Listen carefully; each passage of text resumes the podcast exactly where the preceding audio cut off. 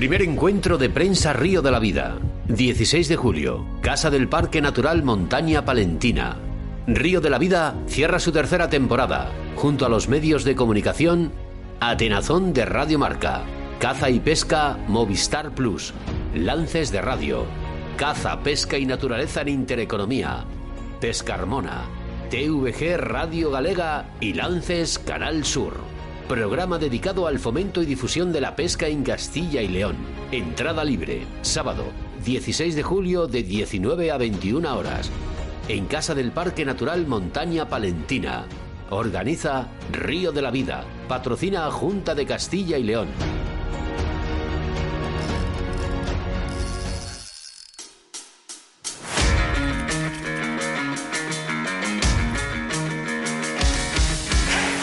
Aquí comienza Río de la Vida. En Radio 4G. Tu programa de pesca con Óscar Arratia y Sebastián Cuestas. Bienvenidos, bienvenidas. Esto es Río de la Vida, ya lo sabes, tu programa de pesca en Radio 4G, en un programa muy especial, el último programa de la tercera temporada. Sebastián Cuestas, buenas tardes. Buenas tardes, Oscar. ¿Cómo estamos? Eh, yo creo que hemos elegido el me- mejor enclave para poder hacer este programa en directo aquí, ¿no? Cervera de Pisuerga, no puede ser otro. Sí, hombre, Cervera de Pisuerga, al final acompañados de, de todos nuestros amigos de medios de prensa y, como no, de la mano de la Junta de Castilla y León. Pues eh, aquí nos hemos reunido todos los medios de comunicación, los más punteros en España, eh, dedicados a la caza, a la pesca y a la naturaleza. Eh, por aquí tenemos, por ejemplo, a Miguel Piñeiro. Buenas tardes, Miguel.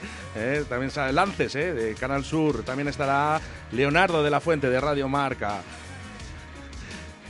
¿Quién más? eh? ¿Qué tenemos Pues bueno, pues aquí también tenemos a nuestros compañeros, como bien has dicho, de Córdoba. Tenemos aquí a Cesario. Cesario, ¿qué tal? ¿Cómo estamos? Bien, Nacho, Rojo, cómo no, caza y pesca. Eh, también aquí a Pepe, un pescador en clave aquí de la zona. Y cómo no, pues al final nuestros compañeros de la Junta de Castilla y León, el alcalde de Saldaña y cómo no, Ignacio de la Fuente. acompañados de, de nuestras, de nuestras mujeres. Eh, y Marcos Ruiz, eh, de Caza, Pesca y Naturaleza en Intereconomía, además en el que Río de la Vida es parte importante también de su programa. Que no, que no, no, no nos olvidamos de Pescarmona, eh, de Eduardo. eh. Era para ver qué decíais. Bueno, pues un día, eh, un día festivo, eh, último programa de la temporada. Y aquí da comienzo Río de la Vida.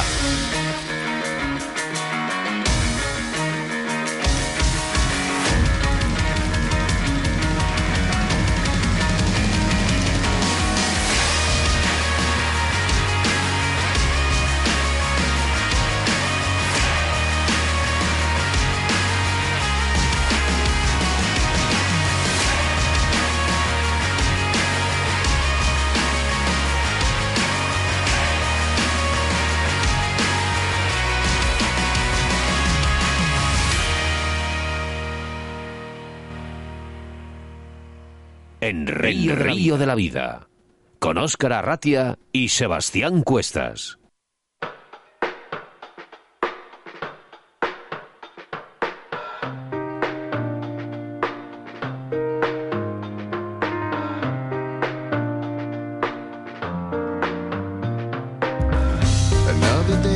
Bueno, pues programa, eh, que también eh, podéis seguir a través de nuestro Facebook en Río de la Vida. Creo que además eh, se puede visualizar, Sebastián, eh, a través de Facebook. ¿Nos pueden ver? Y, y tanto visualizarnos. Mira, por aquí ya tenemos mensajes en directo de Fran Javier, Raúl López Molinero, que era uno de los pescadores que iba a venir, que ya bien ha pedido disculpas porque está, ha dado positivo en COVID. Eh, por aquí también nos tenemos a Óscar San Martín Moruga, que decía buenas tardes, y Jesús Martín, nuestro micólogo. Buenas tardes, ¿qué tal? Bueno, pues la primera entrevista es para Víctor González Vascones. Buenas tardes, Víctor, ¿cómo estás? tardes a todos los oyentes. Perdón, un segundo que teníamos aquí en ciertos problemas. A ver, eh, ¿qué tal, Víctor, ahora? Ahora me oís muy, Sí, muy buenas. perfecto. Buenas a todos. ¿Qué tal? ¿Cómo estás? Pues muy bien, aquí con esta ola de calor y este viento montañés que nos está refrescando un poquito la tarde. Y tanto que nos ha refrescado, nos ha refrescado la memoria y las ideas, porque eh, ahora mismo en España hace un infierno. Pues ya te digo, aquí arriba, bueno, hoy se nota un poquito esta brisa que lame las montañas y nos da ahora en la cara y nos refresca un poquito la tarde. Víctor, eh, técnico de la provincia de, de Valencia, y estamos en un enclave, ¿no? En, en esta casa que es, creo que mágica. Bueno, pues esto es la Casa del Parque Natural, que es el centro de interpretación de, este espacio natural. Es un espacio natural muy grande, declarado en el año 2000, tiene casi 80.000 hectáreas, es uno de los grandes de, Castilla y León y de, España. Y esta casa del parque, eh, digamos que es un punto ideal para iniciar la visita a la montaña palentina, para enterarse un poco de qué se puede ver, de dónde podemos ir y además es un centro de interpretación. Uno tiene un museo que además actualizamos ahora en época de, pandemia. Está recién estrenado con un nuevo audiovisual y una nueva dotación donde contamos el parque natural con el hilo conductor. Eh, usamos de hilo conductor a una especie emblemática de esta montaña palentina que es el oso pardo. Estamos aquí de frente de un edificio que es precioso. Hemos entrado antes, Oscar y yo, por primera vez.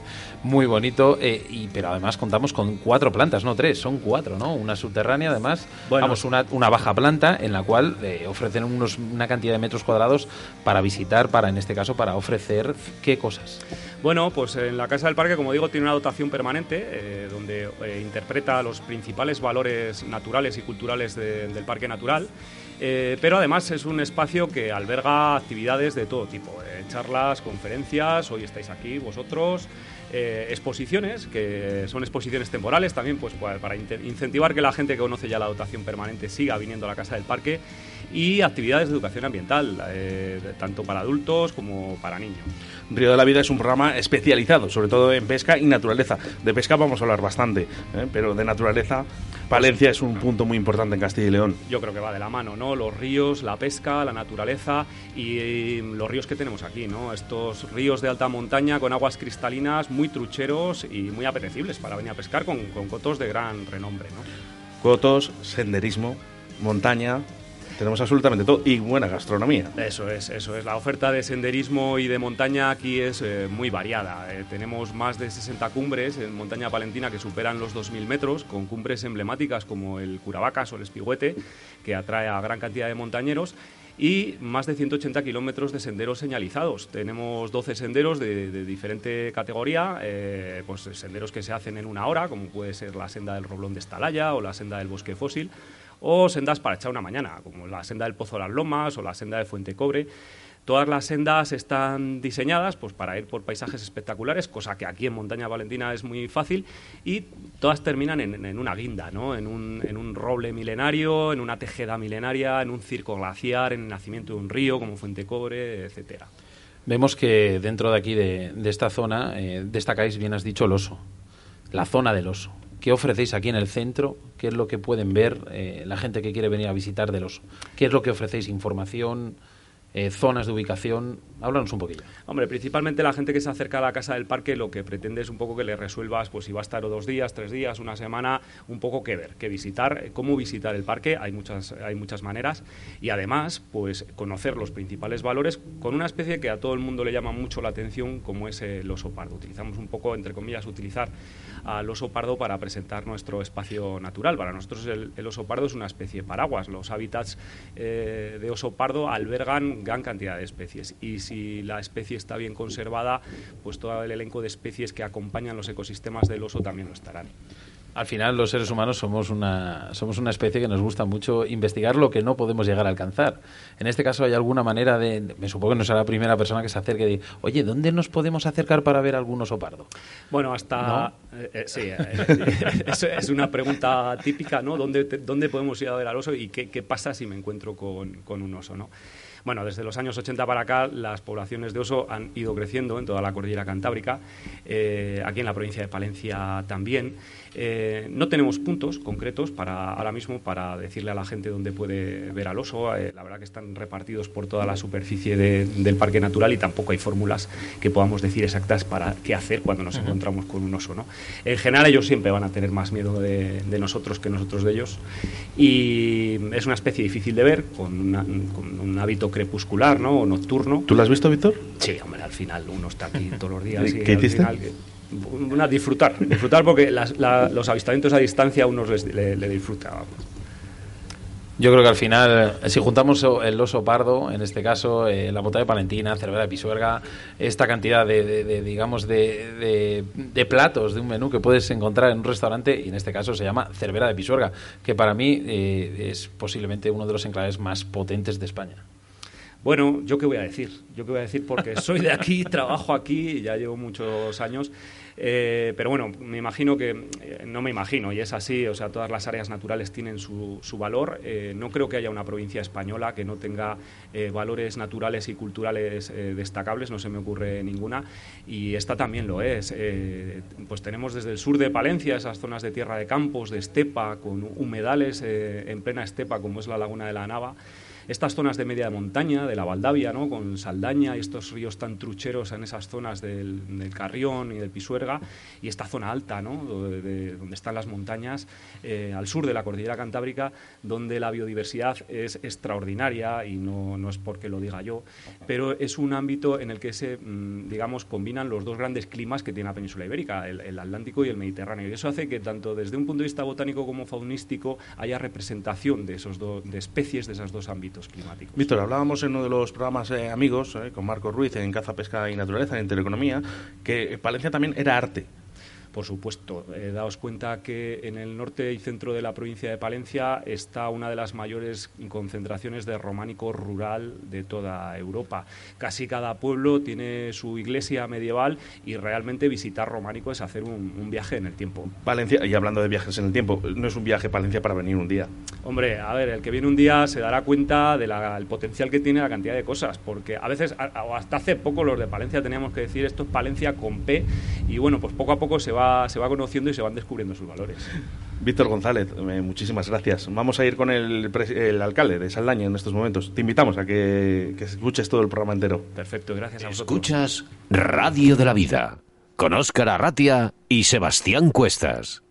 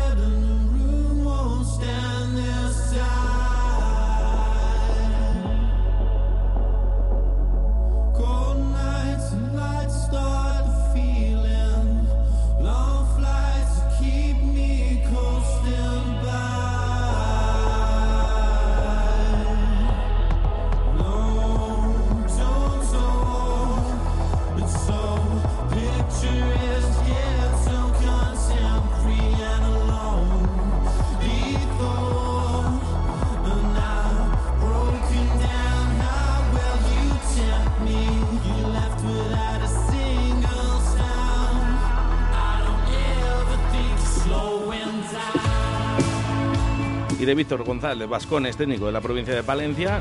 Nos vamos, no a Saldaña, ¿eh? viene Saldaña a nosotros, porque está su alcalde, Adolfo Palacios. Buenas tardes. Hola, muy buenas tardes. ¿Cómo está? Encantado, ¿eh? muchas gracias por, por asistir. Este muchísimas gracias a vosotros por la invitación y a Ignacio, con el que me une una buena amistad desde hace tiempo también, por la invitación que nos ha pulsado. Supongo que importante, ¿no? Eh, estos medios de prensa, ¿no? Hoy en Palencia, ¿no? Para, para, difundir también este turismo, ¿no? De Palencia. Sí, porque la verdad es que, como bien decíais, el, el turismo en general, pero sobre todo el turismo en este caso de pesca, de caza, de, naturaleza, eh, es muy importante para nosotros. Estamos, como bien decís, en una zona emblemática, Cervera de Pisuerga, y yo vengo de, lo que son las estribaciones sur, de picos de Europa, de, Saldaña, del Carrión. Estamos en zona del Pisuerga, yo vengo del, río Carrión, río emblemático, truchero, y que da unas truchas eh, estupendas, ¿no? Yo creo que al final estáis todos muy hermanados, estáis en una zona norte, aquí en, Valencia, en el cual eh, tenéis una población truchera envidiable y unas condiciones en los ríos que más de un punto de Europa o del mundo le gustaría tener. La verdad es que sí, y es que además no solamente la naturaleza, ¿no? la potente naturaleza que tenemos aquí, sino, sino todo el patrimonio cultural que tenemos, lo comentábamos antes, toda esta zona norte con el románico que tiene, que es que además la gente cuando viene aquí a pasar un día en el campo, en la montaña, pescando o cazando, puede además venirse con su familia, su familia, si no le apetece, pues desplazarse con él. Tiene además aquí el románico, la villa romana de la Almeda, espectacular en la zona de Saldaña, en la zona de campo. La verdad es que yo creo que es muy completo el turismo que se puede hacer y somos las grandes conocidas, yo creo muchas veces Palencia. Yo creo que unís eh, tanto, bueno, Cervera, Saldaña, Velilla, Guardo, unís cosas muy importantes. Bien, hemos estado hablando ahora de la pesca, hemos estado hablando de la naturaleza, pero unís algo muy fuerte, que es que tenéis un punto gastronómico con un potencial brutal. O sea, quien venga aquí y diga que ha comido mal es mentira la verdad es que es así. Además tenemos una potente eh, eh, industria restauradora, ¿no? Muchísimos eh, restaurantes y en los que se come, como bien decías, estupendamente en, todos, ¿no? Y además cosas muy típicas de aquí. Y la verdad es que yo creo que todo el mundo que, viene aquí a pasar unos días, yo creo que sale con ganas de, volver pero volver porque, pues digo, la verdad es que la potente naturaleza que tiene, al que le gusta la pesca, es impresionante subir a los ríos aquí de alta, de alta montaña yo vengo ya menos, pero yo he pescado bastante toda la zona alta del, del Carrión, el valle de Correcaballos.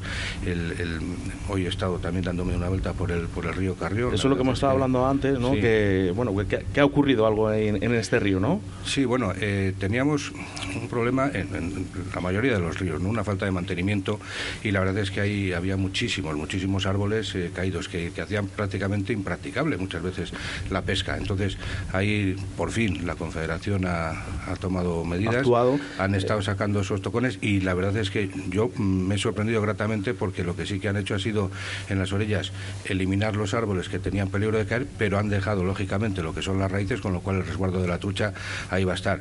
Sí que se ha tocado un poco la grava, con lo cual muchísima de la larva de la que, de la, que la trucha va a comer le va a faltar en algunas zonas, pero yo creo que tenemos un río con una comida más que suficiente. Fijar, eso es una de las cosas que más achacan los pescadores, ¿no? El cuidado de los ríos.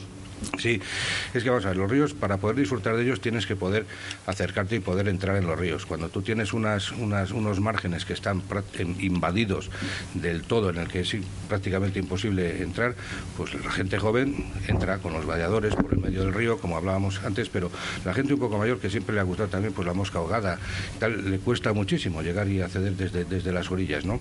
Eso yo creo que ahora mismo, lo que he visto yo en la zona del, del Carrión, pues yo creo que se ha hecho una buena intervención y va a ser, yo creo que beneficioso, sobre todo de cara aquí a unos años. Sí que es verdad que hay un, hay un cartel muy, muy, digamos, como muy reseñado cuando entras en Saldaña.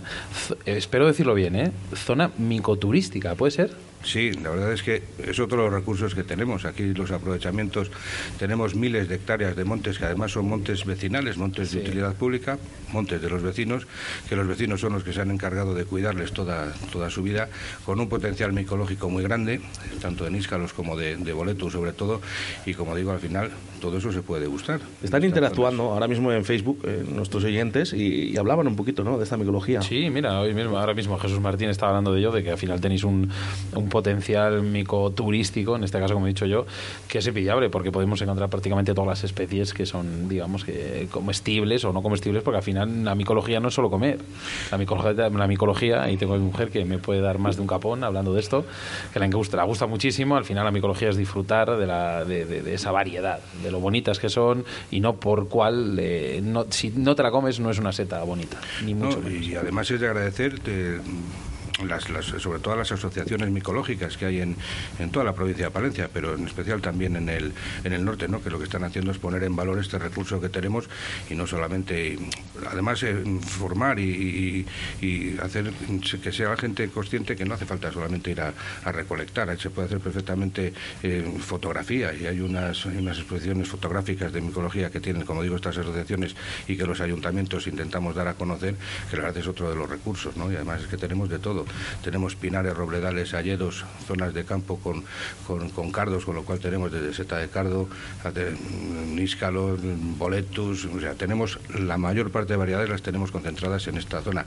No tenemos nada que envidiar perdonen los de Soria, pero no tenemos nada que envidiar a los, a los de Soria. A manita, cesárea, que tanto, tantos quebraderos de cabeza le, le, produce a los que les gusta recolectarlas. Sí, mm, el año pasado, por ejemplo, hubo una gran, eh, eh, hubo mucha manita cesárea, ¿no? Además, mira, son, estamos en las, en las épocas, con estos calores, en las zonas en las que haya caído eh, agua, es cuando se pueden coger a manitas, ¿no? Dependiendo de las laderas y la orientación que tenga esas laderas, la verdad es que tenemos aquí muchas zonas que dan muchas amanitas.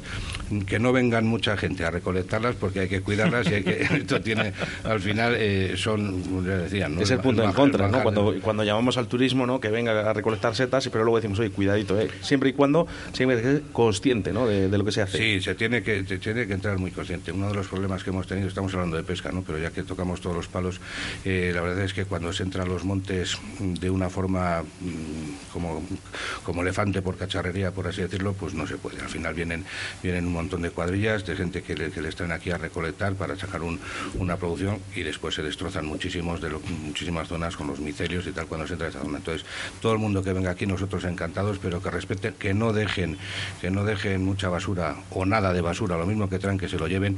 Y además estamos en, un, en una época en la que con estos calores tenemos un riesgo enorme de incendios y el dejar un, un cristal en el, en el monte puede, puede, puede llevar a que esto se nos vaya, como está pasando en Castilla León, que es que dan ganas de llorar cuando ves esas cosas. Si nos pasara a nosotros esto aquí, fijaros lo que podría, podría ocurrir, ¿no? Bueno, pues ahí, ahí ¿eh? lo decía el alcalde de Saldaña, ¿eh? mucho cuidado. ¿eh? Las basuras, igual que las eh, llevamos, también nos las devolvemos para casa, que hay un contenedor mm, seguramente muy cerquita. Creo que has dicho prácticamente todo. Yo creo que la gente que nos está escuchando, si no conoces Saldaña, yo creo que se va a acercar. No, que sí. Me hubiese gustado decirte, Adolfo, di a la gente, a las personas que nos están escuchando, a los oyentes, que se acercan a Saldaña, pero es que le has dicho Bueno, absolutamente todo. Sí, bueno, hemos tenido la suerte de que el año pasado hemos eh, sido elegidos como el pueblo más bonito de Castilla y León, ¿no? En, el programa, en, un concurso que se hacía a través de las televisiones autonómicas, con lo cual yo soy de Saldaña, lógicamente, me gustaría, quiero vender Saldaña, pero estamos en Cervera, que la verdad es que es una zona espectacular con toda la montaña palentina, y así que animo a todos los que nos están oyendo a que se acerquen a Saldaña, a Cervera, Aguilar, a Herrera, a todos estos pueblos del, norte, y sí que pasen, que pasen, pasen por Saldaña y que se tiren allí por lo menos un día, que les va a gustar este pueblo medieval, que la verdad es que, como digo... Nosotros no, porque vamos mucho. Yo creo que me consta, me consta, me consta. Sé Nosotros que, vamos mucho, Sé que de todos los que estáis aquí vais, porque además muchos pescadores, todos, me imagino que cualquier pescador tiene que haber pescado en el, en el carrión. O haber pasado por Saldaña, porque al final Saldaña es como, como cuando vas a Disney World, tienes que pasar por la puerta para entrar dentro. Y es que Saldaña es la puerta de, Claro. de la montaña palentina también. Y además después de pescar, irte a la Plaza Vieja, a la Plaza del Marqués, a tomarte un vinito con unas tapas, pues la verdad es que ya es, el- es la, es la- es la- es la guinda, ¿no? Nos veremos brevemente. Adolfo, muchísimas gracias. Muchísimas gracias a vosotros. Alcalde de Saldaña. Síguenos a través de Facebook, Río de la Vida.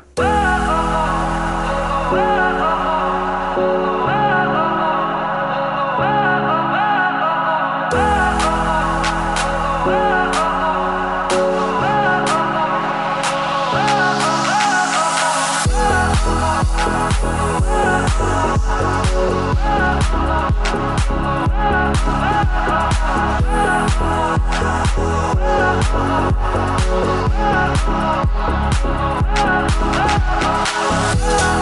Y fíjate, estaba yo pensando, digo, ¿dónde he conocido yo a mi amigo Pepe Escapa? Bueno, pues en el Coto de Saldaña, ¿eh? En el Coto de Saldaña yo me encontré a Pepe Escapa, mi amigo, ¿eh? y ahí nos camping, conocimos ¿no? y ahí surgió una gran amistad. Bueno, y de Saldaña, ¿eh? del alcalde de Saldaña, el jefe del servicio de caza y pesca en la Junta de Castilla y León, Ignacio de la Fuente Cabria. Lo primero, muchas gracias. Gracias a vosotros, de verdad. ¿Qué tal? ¿Cómo llevas el día hoy? Pues eh, en este paraje podríamos decir que se respira una quietud, pero sobre todo presta el meterse en el río a pescar. Y dejar a la familia que disfrute de este patrimonio natural, de este patrimonio histórico-artístico, de este conjunto gastronómico y de turismo premium con el que puede gozar cualquier pescador nacional o internacional que nos visite. De hecho, lo hacen. Eh, competi- grandes competidores, ¿no? Además, tenemos muy buenos competidores eh, en la pesca mosca y son asiduos a, a venir a- también a Palencia y a Castilla y León, sobre todo, a entrenar, a pescar. Tenemos los mejores ríos, Ignacio. Pues sí, desde la Junta de Castilla y León queríamos transmitir ese orgullo a todos nuestros ciudadanos de Castilla y León. Deben sentirse orgullosos e ir con la cabeza bien alta en cuanto a que Castilla y León es el destino nacional de pesca continental. Tenemos prácticamente todas las especies. Tenemos salmónidos, la trucha común como referente, referente nacional. Pero tenemos estos endemismos ibéricos, estos ciprínidos, que prestan también una eh, especial importancia en cuanto a que son únicos en el contexto eh, mundial, en el Paleártico occidental, en todo el continente europeo. Tenemos barbos que no hay en otros territorios, tenemos bogas que no las hay en otras cuencas hidrográficas, cachos, madrillas, cualquier especie es típica, es típica y por ser típica tiene que ser también valorada y respetada por los pescadores. Tenemos además cotos que quizás son muy promocionados como el salmón del Danubio, el Villagonzalo II, que lógicamente es una rareza en el contexto de la península ibérica y que lógicamente tiene una demanda increíble por parte de los pescadores nacionales. Entonces, lo que queríamos desde la Junta de Castilla y León es trasladar que Castilla y León, en cuanto a territorio de pesca, no es solo la provincia de León, cada provincia, en este caso Palencia, tiene sus peculiaridades, Salamanca tiene sus peculiaridades, Segovia tiene incluso sus peculiaridades, es decir, todas las provincias de Castilla y León tienen un escenario o una especie o un lugar emblemático para poder realizar la actividad de la pesca continental. Has dicho la palabra endemismo viene bien, no hace mucho, eh, se estrenó, invito a todo el mundo que lo vea, Los endemismos del río Duero, de Bicho Producciones, que nosotros personalmente estuvimos en el estreno y me parece un documental precioso. No, que, cuando salimos todos creo que fue unánime, ¿no? Lo que dijimos. Mis hijos se lo han visto 20.000 veces. Creemos que es uno de los mejores documentales que, que hemos podido ver. Es precioso. Realmente, ¿cuántas especies, cuántos endemismos ¿Sabrías decirlos? Podemos encontrar en, aquí en, en, digamos en la cuenca del río Duero. Pues es que es muchísimo, es, que brutal, ¿no? Efectivamente, es que el, aislamiento hidrográfico secular que ha tenido eh, la cuenca Duero hace que cada subcuenca tenga sus peculiaridades y sus rarezas eh, ecológicas, en el sentido de que hay especies de ciprínidos ibéricos que solo habitan en ese río en concreto. En el momento en que te cambias a la cuenca Tajo, el barbo no tiene nada que ver, la boga no tiene nada que ver, el cacho o la madrilla no tiene nada que ver, porque son únicas y eh, por tanto valorables. Sí que es verdad, y esto también a nuestros ciudadanos también tenemos que trasladar, que la pesca no es solo pesca de trucha, es decir, que no solo hay que presumir de trucha, hay que presumir de la capacidad de conservación que tenemos de estos endemismos ibéricos por la rareza mundial que supone y que debe merecer todo nuestro respeto a las bogas, a los cachos, a los barbos y que por eso la normativa de pesca, eh, que nuestros oyentes lo comprendan, durante los meses de mayo y junio eh, establecemos un cupo de cero capturas para facilitar las migraciones y los periodos reproductores, respetar que las fresas de estos endemismos ibéricos sean eh, satisfactorias al 100%. Hacía un artículo nuestro amigo eh, Leonardo eh, el otro día sobre un nuevo escenario en Zamora. Efectivamente, eh, es un escenario en, en, cerca de la ciudad de Zamora, muy cerca de la ciudad de, Zamora, en Villaralbo. Va a ser el escenario, bueno, todavía no está declarado oficialmente escenario deportivo social, lo tendremos que hacer en la próxima orden anual de, de pesca.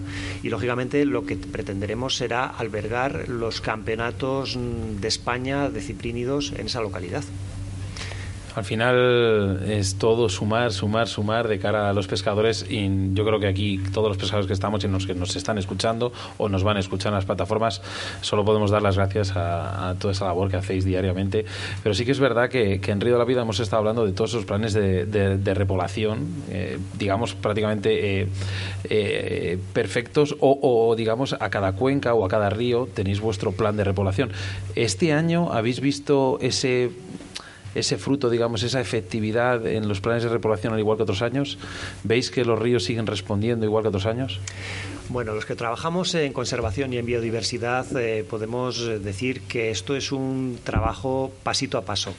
Eh, realmente en un año, en cinco años, en seis años no es posible ver la recuperación de un ecosistema. Hay que ser mm, menos cortoplacista y pretender evaluar las tendencias y la evolución de los parámetros. Ahora mismo eh, podemos presumir, y, de hecho eh, es, elocuente porque los datos ahí están, que los ríos de Castilla y León están funcionando. Sí que es verdad que hay ríos que esa marginalidad y su régimen hídrico hace que no funcionen y es en esos ríos donde vamos a apostar por la acuicultura de conservación, que lógicamente necesitan esa pequeña ayudita del ser, del ser humano en las épocas de mayor estiaje para rescatar peces que se han quedado varados o en aquellos episodios torrenciales que hayan hecho perder las fresas o los periodos de reproducción, hacer refuerzos poblacionales con el linaje genético que le corresponde. Ha habido un boom entre los pescadores cuando se hablaba ¿no? de, esa nueva licencia o la licencia no en esa bajada de precio.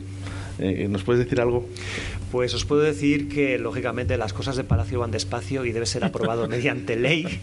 Es una ley bastante compleja, es lo que se llama la Ley de Medidas Económico-Financieras, que se aprueba a finales de año. Claro, es que lo que pasa es que dice la gente, no, me caduca la, licencia eh, en septiembre y creo que voy a esperar, ¿no? Oye, voy a esperar ahora que a lo mejor me vale un euro. No, no, de momento esto... De momento, hasta 1 de enero de 2023, seguramente no hay gratuidad en las licencias. Mucho tendrían que correr las Cortes de Castilla y León para poder aprobar esa medida. Mira, por aquí tenemos mensajes muy bonitos que dicen, nos sentimos orgullosos, ojalá se mantenga el potencial que tenemos y que tomen otra, nota otras comunidades de gestión. Eh, Castilla y León realmente hace las cosas bien y, la verdad que bueno estos mensajes de estos oyentes para vosotros tiene que ser pues eso pues un ánimo y, y ese digamos ese empujón a seguir haciendo las cosas bien no pues sobre todo gracias a los ciudadanos, a todos los españoles, a todos los visitantes de Castilla y León que respetan y hacen respetar las normas de pesca que no son caprichosas y arbitrarias y no quieren expulsar del río a nadie, sino simplemente valorizar y poner en valor la riqueza de patrimonio natural que albergan nuestros ríos. ¿Se está trabajando en cambios en los, eh, en los cotos, en los arex ahora mismo? Se está haciendo... no, quiero que me digas cuáles. ¿eh? Sí, sí, se está haciendo una planificación. Lógicamente, como hemos dicho anteriormente, eh, es una planificación a medio largo plazo. Lógicamente no podemos hacer un cambio radical. Los, mm, las tendencias y los ciclos poblacionales de los peces tardan casi cinco años en permitir obtener conclusiones claras. Entonces, lógicamente, seguramente hasta un sexenio, hasta que no hayamos completado un sexenio de evaluación de cada río, no vamos a tomar medidas. Sí que es verdad, por ejemplo, yo he hablado con bastantes compañeros de pesca que el, el escenario nuevo que habéis hecho en Pino del Río eh, tiene una población de truchas muy, muy, muy buena y habéis hecho una limpieza que, que da gusto. Pues sí, eh, recordad que el, antiguo Coto sin muerte de Pino del Río podríamos decir que fue el pionero a nivel nacional en cuanto a pesca de conservación, en cuanto a, que eh, fomentó que lógicamente la captura y suelta fuera interiorizada por el pescador. Poco a poco nos hemos ido dando cuenta de que este coto teníamos que abrirlo y difundirlo más bajo la figura de escenario deportivo social. Y a petición de la Federación de Pesca de Castilla y León, así lo hemos hecho. Hemos abierto esta gratuidad en cuanto al uso de ese escenario deportivo social, pero lógicamente a realizando unas obras de accesibilidad, unas obras para mejorar el acceso a la lámina de agua desde las orillas e incluso una red de caminos para que el pescador, pues bueno, no tenga que dejar el coche a kilómetros y kilómetros del punto de pesca. Sí que es verdad y yo creo que aquí todo el mundo te va, a, te va a dar las gracias a ti, a todo tu equipo de, digamos, de gestión y de labor que han disfrutado hoy en el río Rivera como nada, ¿no? Yo creo que Además, ha, sorprendido, ¿eh? ha sorprendido mucho. Mira, Nacho dice que sí, Nacho Rojo dice sí, sí, sí, sí. Han sacado Alberto, Alberto, que viene de Galicia, ha dicho, Oscar, eh, la primera quincena, eh, creo que de septiembre, me dijiste, la tercera, dice, vengo por aquí. ¿eh? Vengo por aquí porque han disfrutado mucho. Fíjate, parece como un río desconocido, Ignacio. Efectivamente, el río Rivera es un gran desconocido, lo que estábamos comentando antes del programa, de que es un río que funciona muy bien y es muy agradecido. Tiene una muy buena capacidad de regeneración del recurso, lo habéis experimentado, habéis encontrado trucha grande, trucha pequeña, trucha mediana. Luego eso quiere decir que es un río vivo. Eh, y eso también los pescadores lo tienen que ir interiorizando. No es bueno que en los ríos únicamente las truchas que saquemos sean grandes. Cuando hay demasiada trucha grande, algo está pasando en ese río. Eso no lo puede decir bien eh, nuestro biólogo, ¿eh? Hay dos, además, aquí. Eh, que coge la trucha grande nada más entrar y luego ya... Oye, Ignacio, me, surge la, duda. ¿Cuál es el coto más solicitado por los pescadores en estos momentos en Castilla y León? Hombre, Villa Gonzalo 2 por la rareza de Lucho. Yo creo... Ahí, estábamos de acuerdo. Yo, sabía que iba a ser Villa Gonzalo, ¿no? Pero a nivel de salmonido de, de, de trucha, ¿cuál sería, por ejemplo...? Gary Sancho, a lo mejor. No, yo creo que son los leoneses, que es Curueño. Curueño seguramente es el más demandado. Sí, sí, sí. Villafeliz. Sí, Villafeliz, perdón, sí. Bueno, es que Villafeliz, eh, madre mía, fíjate el año pasado, eh, grabando el documental eh, con Ricardo Vergaz. Hablando malamente, que no teníamos que tal, pero nos pilló una remontada de bogas increíble, la trucha totalmente desplazada, o sea, las pasamos con perdón de la palabra, canutas para sacar 20 truchas en dos días. ¿eh? Y Villafeliz, sabes que es Villafeliz. Es Villafeliz. Pero nos pilló una subida de bogas, pero bueno. Fuera parte de la entrevista, Ignacio de la Fuente, siempre el trabajo muy bien hecho, nosotros encantados de acompañaros, de ir de la mano. Yo creo que, Oscar, esto es una maravilla, estar aquí, ¿no? En eh, Cervera, Visorga. la verdad que, que, es un clave, mejor sitio no podíamos haber escogido. ¿eh? Yo creo que, desde luego, que yo como, como anfitrión, desde luego que estoy contentísimo de que hayáis querido contar con la Junta de Castilla y León para realizar este evento. Y, y fíjate, ¿eh? viene gente de Galicia, ¿eh? gente de Asturias, gente también de Castilla, lógicamente, gente de Andalucía. Nos hemos juntado aquí un poquito todos, ¿eh? de Madrid, de Madrid. Eh, No hay, no hay que olvidarnos, hombre. de Los madrileños, somos, somos, somos hermanos. Qué bonito que, estemos todos en los medios de comunicación, ¿no? Eh, De hecho, yo no sé si, mm, bueno, ha habido Pescapress, ¿no? Que, que se realizaba, pero es, es curioso, ¿no? Que un programa de radio también genere, ¿no? Que todos los compañeros estemos unidos, que es importante. Efectivamente, y desde la Junta de Castilla y León es lo que queremos, que nos ayudéis y que lógicamente compartáis con toda la población del conjunto de España la excelencia y la calidad de los ríos de Castilla y León. Pues aquí lo decían, decían, ¿y por qué es la Junta de Castilla y León la que se ha llevado el premio en Río de la Vida? Bueno, pues aquí lo ha dicho Ignacio, ¿no? Yo creo que tus palabras hablan por sí solas, Ignacio, y al final, si seguimos todos por la misma línea, tanto por la vuestra como por la nuestra, como todos los compañeros que tenemos aquí delante, eh, todo va a salir bien. Muchísimas gracias a vosotros, de verdad.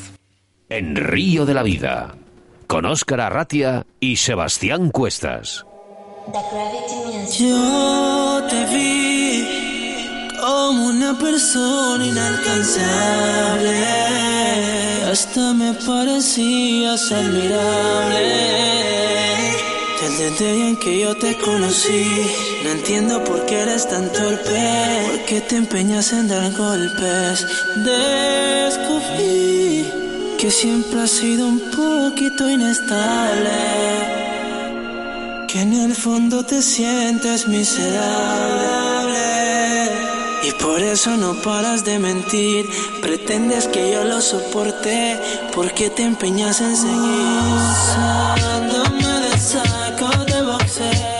Pepe Escapa, buenas tardes. Hola, buenas tardes. ¿Te gusta? ¿Te gusta la música? Yo lo sé que te gusta la música. De hecho, el otro día eh, me ha pedido un pendrive con, con un montón de música. Claro, como tú eres un tío muy moderno, digo, necesito actualizarme. Digo, a ver si me haces el favor de pasarme un poco de música, ¿sabes? Bueno, vamos a hablar, eh, vamos a hablar contigo, pero nos acompaña también Eduardo Carmona para realizar también esta entrevista y nuestros compañeros también nos ayudan, ¿eh? En Río de la Vida, que también eh, nos gusta, ¿no? Que estéis aquí con nosotros. Hola, buenas tardes. A ver. Hola, buenas. A ver, ahora, ahora. No se oye. Bueno, pues tenemos Lola. ese pequeño problemilla, vamos a solucionarlo. Bueno, yo creo que al final, mira, decías tú que te, te encanta la música, te encanta la música. A mí me cuentas cómo, cómo baila Nacho. Mira, le teníamos ahí bailando ahí de fondo. Ahora sí, ¿eh? A ver, Eduardo, buenas tardes. Buenas tardes y encantado de estar aquí en este sitio maravilloso. A mí esto es lo que me gusta, el directo. Porque siempre hay un fallito, ¿no? Claro. Y esto, esto es lo bonito, ¿eh? Mira, Gracias, Eduardo, por aquí que les demos paso un poco a los comentarios de internet. Bueno, bueno, ahora, ahora les, ahora les damos un poco de, un poco de vida a ellos. Eh, Pepe, nos conocimos en Saldaña. Precisamente en Saldaña, sí. En Saldaña, el coto de Saldaña, eh, justo en el intermedio, en el tramo libre y el principio del coto. eh. Eh, Pepe solo venía exclusivamente para hacer un sereno en el coto de Saldaña. Sí, para pescar con las palometas famosas. Eh, cierto, cierto, Sí. es verdad. Y entonces me encontré con él y, y oye, ¿qué haces por aquí tal? Primero se quejó de que habían dejado una bolsa por allí tirada. Y dije, bueno, la bolsa hay que recogerla, que hay que tener esto limpio. Pero por otra parte, pues yo le expliqué un poco, porque él no lo conocía, y eso que es un pescador muy esto. Siempre en el río Carrión, en los cursos de Saldaña para abajo, pues ha habido eh, en, en julio, en agosto, unas eclosiones de la oligoneurela renana, que es la palometa. Es una mosca que, claro, había muchas más. Y Mira se- que es complicado decir el nombre, ¿eh? Oligoneurela renana. O sea, si, si lo decimos tres veces, yo creo que te- nos confundimos una vez seguro. Y es, y es una, una, una mosca grandota blanca que es- eh, salen así a montones y es una preciosidad. Y Menudo, ente- me- menudo día. eh, y menudo entonces día. le dije yo a este, dice, bueno, digo, ¿qué haces aquí pescando? Y tú, ¿qué tal? Y entonces, bueno, yo no es que sea un experto, pero ya le di un par de moscas a Oscar que no le conocía. Digo, mira, estas blancas son las que salen a partir de las nueve de la noche y que, bueno, pues activan mucho las turchas. Y ahí surgió nuestra relación de amistad. ¿eh? Carrión, punto y aparte, como toda la pesca en Castilla y León. Pero, ¿qué es lo que más te gusta precisamente de ese río Carrión en la zona de Saldaña o más arriba de Saldaña? Hombre, a mí me gusta mucho de la zona ya de Guardo, de Guardo a- hasta Carrión de los Condes, ¿sabes? Para mí es una zona que, bueno, pues que ahora hay, hay mucha abundancia de truchas. En, en Guardo, por ejemplo, también hay un, un arec que pescan los del pueblo y tienen la posibilidad de verse dos truchas, lo cual yo llevo muchos años en, en esto de la pesca y siempre he dicho que hay que dar un poco de cabida también, o sea que hay que ser conservacionistas, pero también hay que dar un poco de salida a la gente de los pueblos, un señor que quiere comer dos truchas. Para eso se regula y yo creo que es una cosa que se puede llevar a cabo. Para eso estaba la feria también de San José de Saldaña. Sí, que siempre ha tenido mucha popularidad. Es una... Entonces a mí me gusta mucho porque... Digo digo- estaba porque no sé si existe Bueno, ha bajado un poco, pero sí que existe y bien, sí.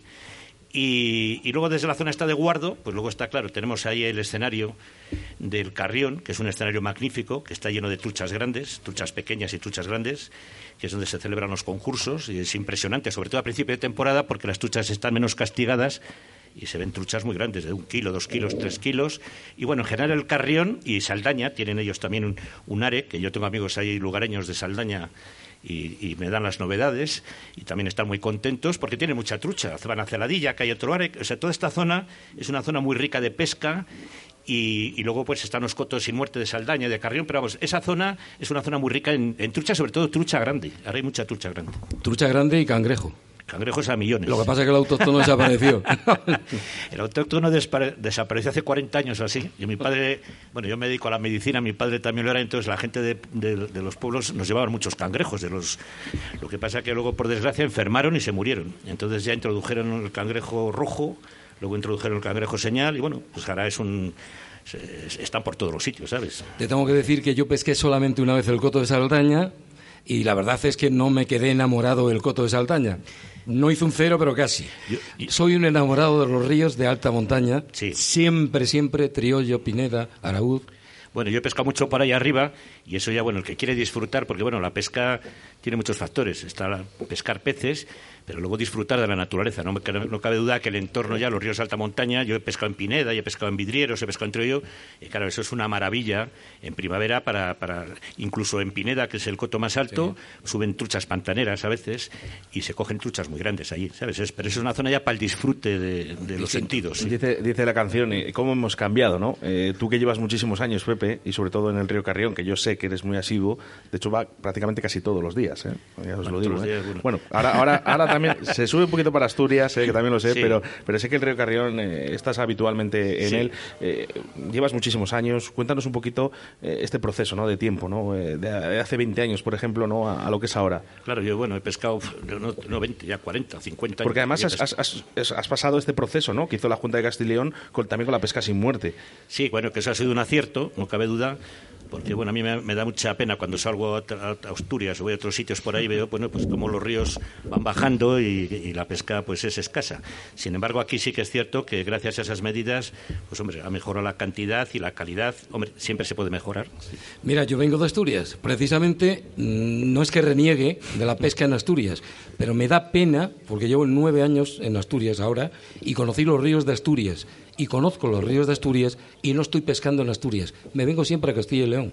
Y lo digo así de claro, mientras no aprendamos a amar la naturaleza y la vida, imposible, Sí, sí. imposible, porque se está pescando siempre todo con muerte, y así están en Asturias. Sí, sí, en Asturias yo llevo también 40 años porque, bueno, Asturias me gusta de subir de vez en cuando, cambias de paisajes, de ríos, Alsella, Alcares, Narcea, y yo hace muchos años que voy, bueno, ha habido una decadencia, y ahora al final, bueno, pues vas un poco por nostalgia algún día, porque huele distinto, los ríos son diferentes, Son la ríos muy bonitos, son ríos muy son bonitos, ríos pero muy te da bonitos. mucha pena ver ríos tan pequeños y la escasez que grande, me meto muchísimos kilómetros, pues, pues nada, no cabe duda que habría que imitar lo que se ha hecho aquí en Castilla y León, porque, bueno, los pescadores de aquí en Castilla y León están muy, muy satisfechos. Lo que sí que es verdad que hay que valorar, tú lo seguro que lo has valorado más que nadie con los años que llevas aquí pescando, que es que a, digamos a cuatro pasos de tu casa tienes un verdadero arsenal de peces. como les tengo al lado de mi casa, que yo vivo en Palencia, pero es que además la trucha se ha desplazado a aguas no trucheras, es decir, que ahora hay una riqueza importante de truchas en, en- en- no en zonas ya del norte, es decir, que se han Al ido lado de tu bajando- casa. Al lado de mi casa, sí, o sea, al lado de mi casa en Palencia, allí mismo en el río Carril. En tu trabajo también. Sí, yo salgo de mi trabajo en el hospital y tengo el río y mañana- puedo coger, Mañana puedo coger una trucha. Mañana pasado visualizas a pescadores que están justo debajo de su trabajo intentando eh, Sí, pescar sí, alguna sí. de esas truchas. Sí, Estoy sí, convencido. Sí, ahora hay mucha, eh, sí, bien, estamos contentos, sí. Al final, mira, todos vamos de la mano en que si bien se hace en el trabajo, bien hemos hablado antes con Ignacio, que la pesca sin muerte ayuda muchísimo, pero también ayuda muchísimo el, el cuidar los ríos. Y aquí en Castilla se cuidan los ríos. Sí. Se cuidan bastante. Sí que es verdad que, bueno, al final la limpieza de los ríos es complicado porque tiene que haber una gestión, tiene que haber una economía, eh, pero sí que es verdad que la contaminación ayuda muchísimo, los caudales ayudan muchísimo, los embalses muchísimo, cosa que allí en el norte no lo hay. O hay poco. Sí. Pero bueno, ya te digo que, vamos, desde luego yo pienso que aquí todo, vamos, no es por nada, pero bueno, hombre, hay cosas que hay que mejorar, como en todos los sitios, ¿no? Pues de caudales y a veces vigilancia y otra serie de cosas. Bueno, siempre hay cosas que mejorar, pero bueno, que yo, por ejemplo, como pescador a título personal, pues estoy muy satisfecho, porque cualquier tarde cojo el coche, la caña y voy a cualquier sitio y me puedo divertir. O sea que estoy contento. ¿Qué es lo mejor y lo peor de la pesca en Castilla y León? Anda, mójate.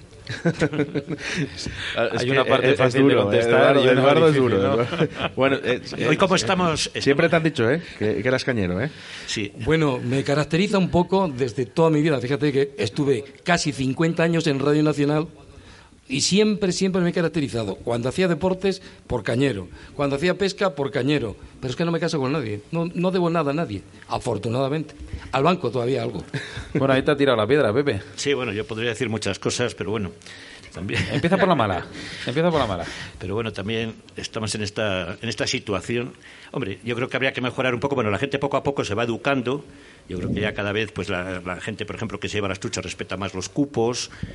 La gente pesca más sin muerte. Sigue habiendo también gente que no respeta estas cosas. Por lo cual yo creo que, que sería bueno, por ejemplo, que se aumentase un poco la vigilancia. Eso, por ejemplo, sería el lado más negativo. Es decir, que hubiese un poco más de vigilancia en los ríos, sí. ¿Solamente al pescador o también a los vecinos de algunos pueblos? Te lo digo porque yo he ido a pescar. Incluso al Curueño, que para mí es mi río favorito, el León. Sí. y ver que llegan los veraneantes, bienvenidos, pero madre de Dios, sacan todas las heces al río. Ya, eso, bueno, yo, claro, no puedo hablar así también, porque, bueno, eh, yo, a mí me gusta, bueno, yo soy un purista, me gusta que la naturaleza no tire un papel cuando va gente conmigo a pescar, que tal, digo, oye, no tires ese- esa colilla, recógela. Pasa mucho con la pesca del cangrejo, porque ahora también, aparte, estamos fomentando lo de la pesca, aquí se pesca mucha trucha y todo eso, pero también la gente en invierno va mucho aquí al barbo, ¿sabes? A pescar con ova, hay barbos enormes, los peces pequeños se han bajado un poco en ciertos sitios, las bogas, hay menos bogas, pero bueno, es un buen sitio para pescar todo el año, ¿sabes? Entonces, bueno, pues hay que cuidar un poco las cosas. Con la pesca del cangrejo, pues a- a- la gente también se va moderando porque, bueno, se trata de que el bocadillo, la lata o lo que sea, pues ir cuidando un poco el medio ambiente, o sea, vamos poco a poco educándonos. Señor Pepe, como en un partido de tenis, ¿eh? Que va la pelota de un lado para otro, también le puedes hacer la misma pregunta a Eduardo, que además se moja, ¿eh? No, porque yo estoy en inferioridad, porque veo que aquí hay mucho profesional y yo me dedico a otros temas y digo, bueno, ¿qué hago yo aquí? En este foro donde hay tanto profesional de las cosas y a él le conozco de referencias porque cuando me aburro en casa y no voy de pesca, pues miro el Facebook y veo aquí a Carmona, no sé qué, y les conozco a todos un poco de... Pepe, ¿cuándo dejaste de pescar con muerte? Con muerte? Bueno, hace ya muchos. Bueno, pues desde que se dijo la palabra esa de pescar sin muerte, es decir, pues muchas veces ni se te ocurre. Pescas normal, coges, respeta los cupos y tal, pero bueno, cuando ya se dice, bueno, pues hay que empezar a pescar con- sin muerte, desde que ya tú oyes esa palabra, entonces ni se te ocurre, pues puedes dejar truchas, coger dos, soltar las pequeñas, pero ya dice, hay que pescar sin muerte, pues me parece una idea buenísima. ¿Y qué te parece si se pusiera una asignatura en los colegios desde infantil?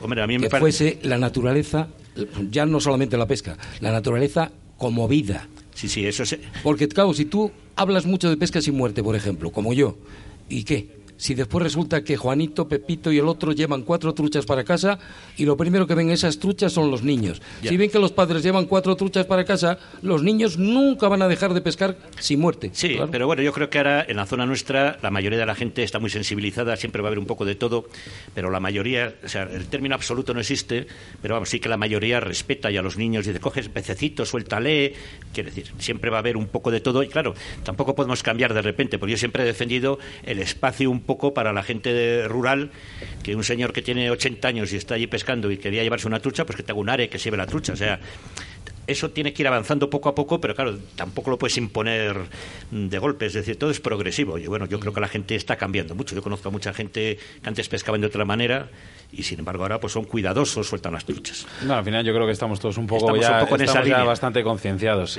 Bueno, Pepe, no, no sabemos, no sabemos si el tiempo nos va a respetar el horario. Si veis que las entrevistas van un poquito deprisa, es por el miedo, ¿no? A que a lo mejor caiga alguna gota y con los equipos impresión que, electrónicos. que esto aguanta todavía un poquitín. Bueno, tú que tienes magia, Pepe, en las manos, pide ahí al cielo que, que- que pare un momento, Sí. ¿eh? por lo menos Ahora sea reza- rezaremos a ver quién quiere bueno, hay, hay gente muy católica además, ¿eh? Sí, ya lo que- veo, ya lo veo. Pepe, Pepe escapa. escapa. muchas gracias. Bueno, pues nada, encantado. Muchas gracias por la invitación.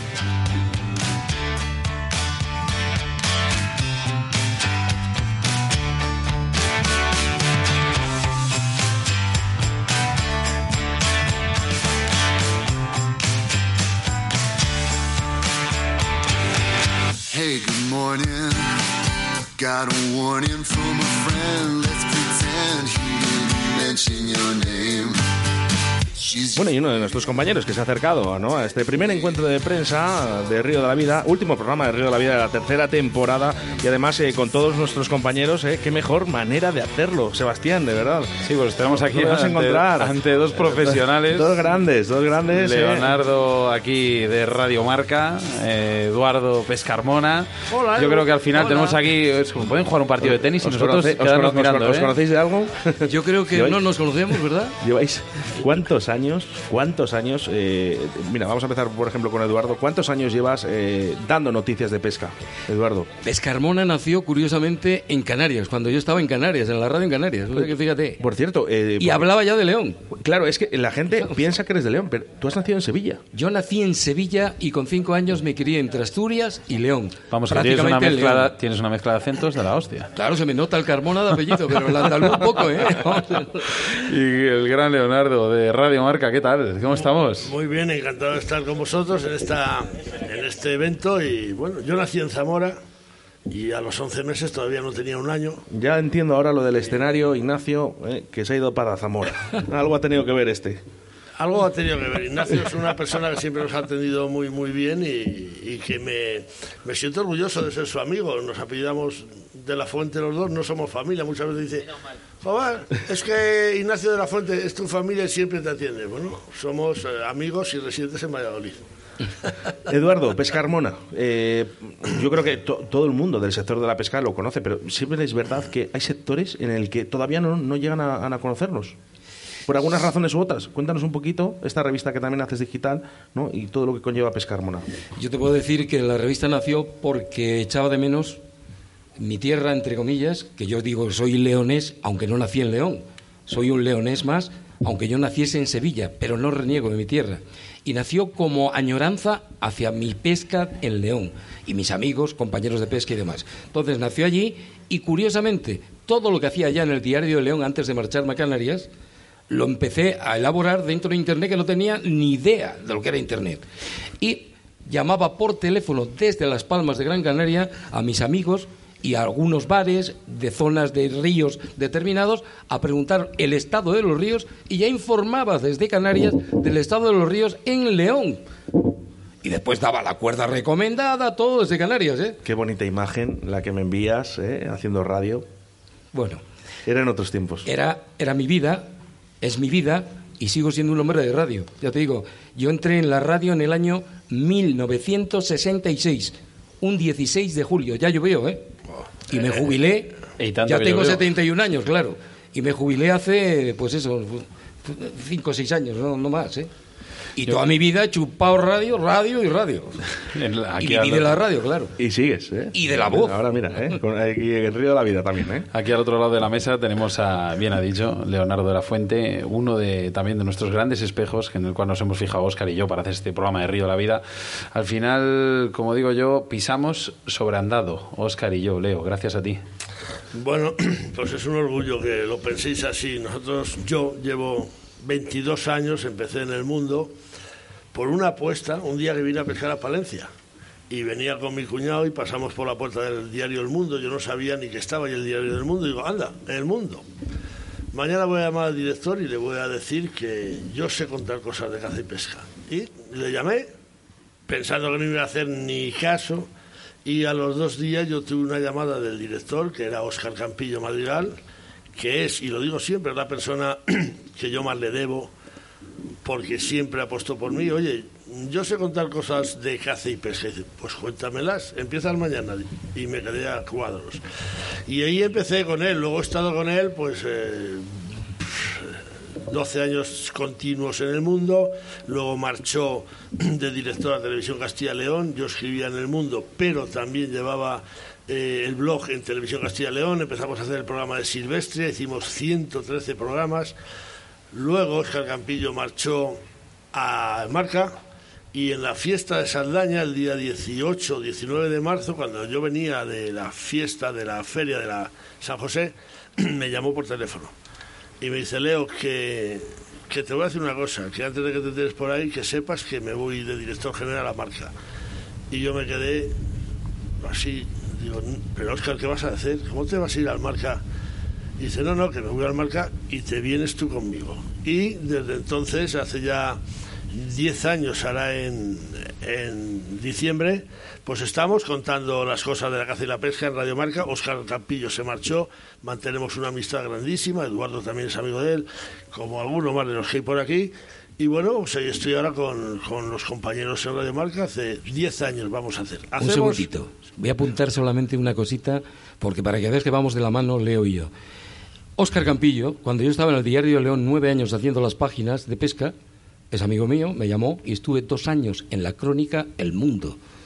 A continuación de dejarlo yo, porque me me fui a otros lares distintos que no tenían nada que ver, sino con el mundo de la política, pues fue cuando llamó a este hombre porque le trasladaron, entre comillas, ascendido al mundo a Valladolid. Y fue cuando le llamamos. O sea, por eso vamos de la mano. Sí, señor, así, así fue, por ejemplo, mi, mi- mis comienzos en la radio. Ahora estamos ahí, pues encantados de la vida de compartir eh, con vosotros, con César Martín, con Marco Ruiz, con eh, Miguel Piñeiro, con bueno, con todos los compañeros que hacen radio, algunos se nos pasa, Nacho Rojo, que es televisión, pero en definitiva hacemos todos lo mismo, que es divulgar los eh, valores de la caza, de la pesca, defenderlo y si hay que criticarlo, Una, una, una- una pregunta que, me gustaría que contestarais los dos. Nosotros somos muy- un programa muy joven, eh, llevamos tan solo prácticamente, no llegamos a cuatro años, ¿no? pero somos muy jóvenes, vosotros lleváis toda la vida en esto, en el cual nosotros nos damos la enhorabuena porque nos hemos fijado para hacer Río la Vida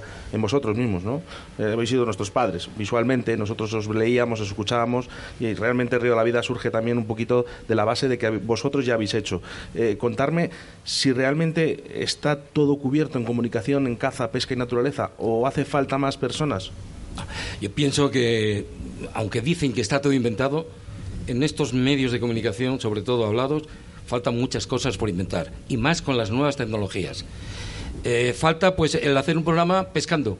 Vamos, desde allí hacer el programa este mismo, pero en el río metidos. Bueno, nosotros lo hemos hecho, ¿eh? Lo, hici- lo hicimos en un lago. Ahí- está en YouTube. Bueno, voy a decir el nombre, no tenía que decirlo, en Carucedo. Sí, bueno, eh, eh, No, era- porque nos echan la hicimos- bronca. Hicimos ahí un poco oculto, ¿no? Hicimos un programa de radio, ¿eh? y además incluso por la noche, eh, yo creo que es bonito. ¿eh? Esto... ¿Te imaginas hacer de hace- en el reportero año 60, ¿no? tribulete al pescador? y que te dé con la caña, déjame en paz. No. Eh, Eduardo, muchísimas gracias. Eh, tenemos que dar paso a demás compañeros. Muchísimas gracias. Eh, Leonardo, contéstame si crees que ya está cubierto toda la comunicación con los que estamos. Yo creo que todo lo que venga y todo lo que aporte defender la caza y la pesca es bueno. Y si vienen más, pues que vengan. Si luego al final el público es, eh, es soberano y sabe con qué programa quedarse o a qué hora ponerlo, ahora con los podcasts está todo a huevo, por decirlo así, que dices que yo no quiero madrugar a las 6 de la mañana, yo hago el programa a las 6 de la mañana. Pues, eh, pues a las 6 de la mañana, quien no quiere madrugar, lo oye en podcast a las 2 de la tarde y cuantos más vengan, mejor. Y la gente que lo valore, que lo valoran, ¿eh? sí que lo valoran. Nosotros lo que sí que valoramos es la ayuda ¿no? que, que nos habéis echado ¿no? para hacer este último programa de la temporada de Río La Vida, como la entrevista que tenemos después, que la vamos a desplazar un poquito, le vamos a hacer ahora, pero vamos a desplazar por el tiempo porque no sabemos si realmente la vamos a poder hacer y si no, realmente la vamos a poner después. La gente la va a escuchar, ¿eh? eso sí. Yo, yo me encantaría que la escucharais porque el consejero Juan Carlos Suárez Quiñones iba a venir hoy, tiene una agenda complicadísima de incendios, de eventos, mm, nos lo advirtió, igual no puedo venir, pero el hombre nos recibió en su despacho para que pusierais la entrevista que le hice, que ya está emitida en Atenazón, como te lo dije a ti que le íbamos a emitir, pero me encantaría que Río de la Vida sonara porque... Sonará, sonará, justamente nada más que acabemos con todos los medios de comunicación, con los compañeros, sonará esa entrevista. Ole. Leonardo, un millón de gracias por ayudarnos. A vosotros, encantado.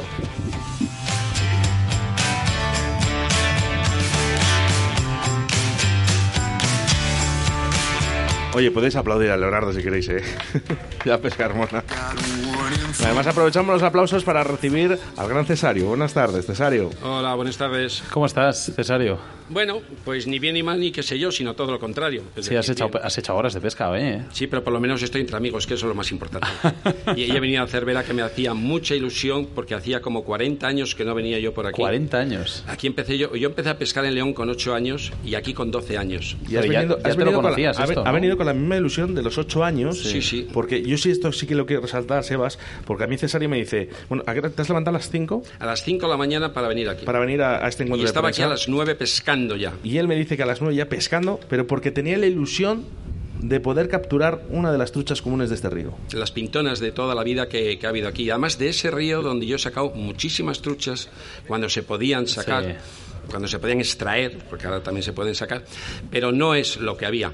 Eh, encuentro dificultades para entrar en el río, para entrar... Encuentro y si me permitís, me gustaría hacer algún comentario de lo que habéis comentado hasta ahora.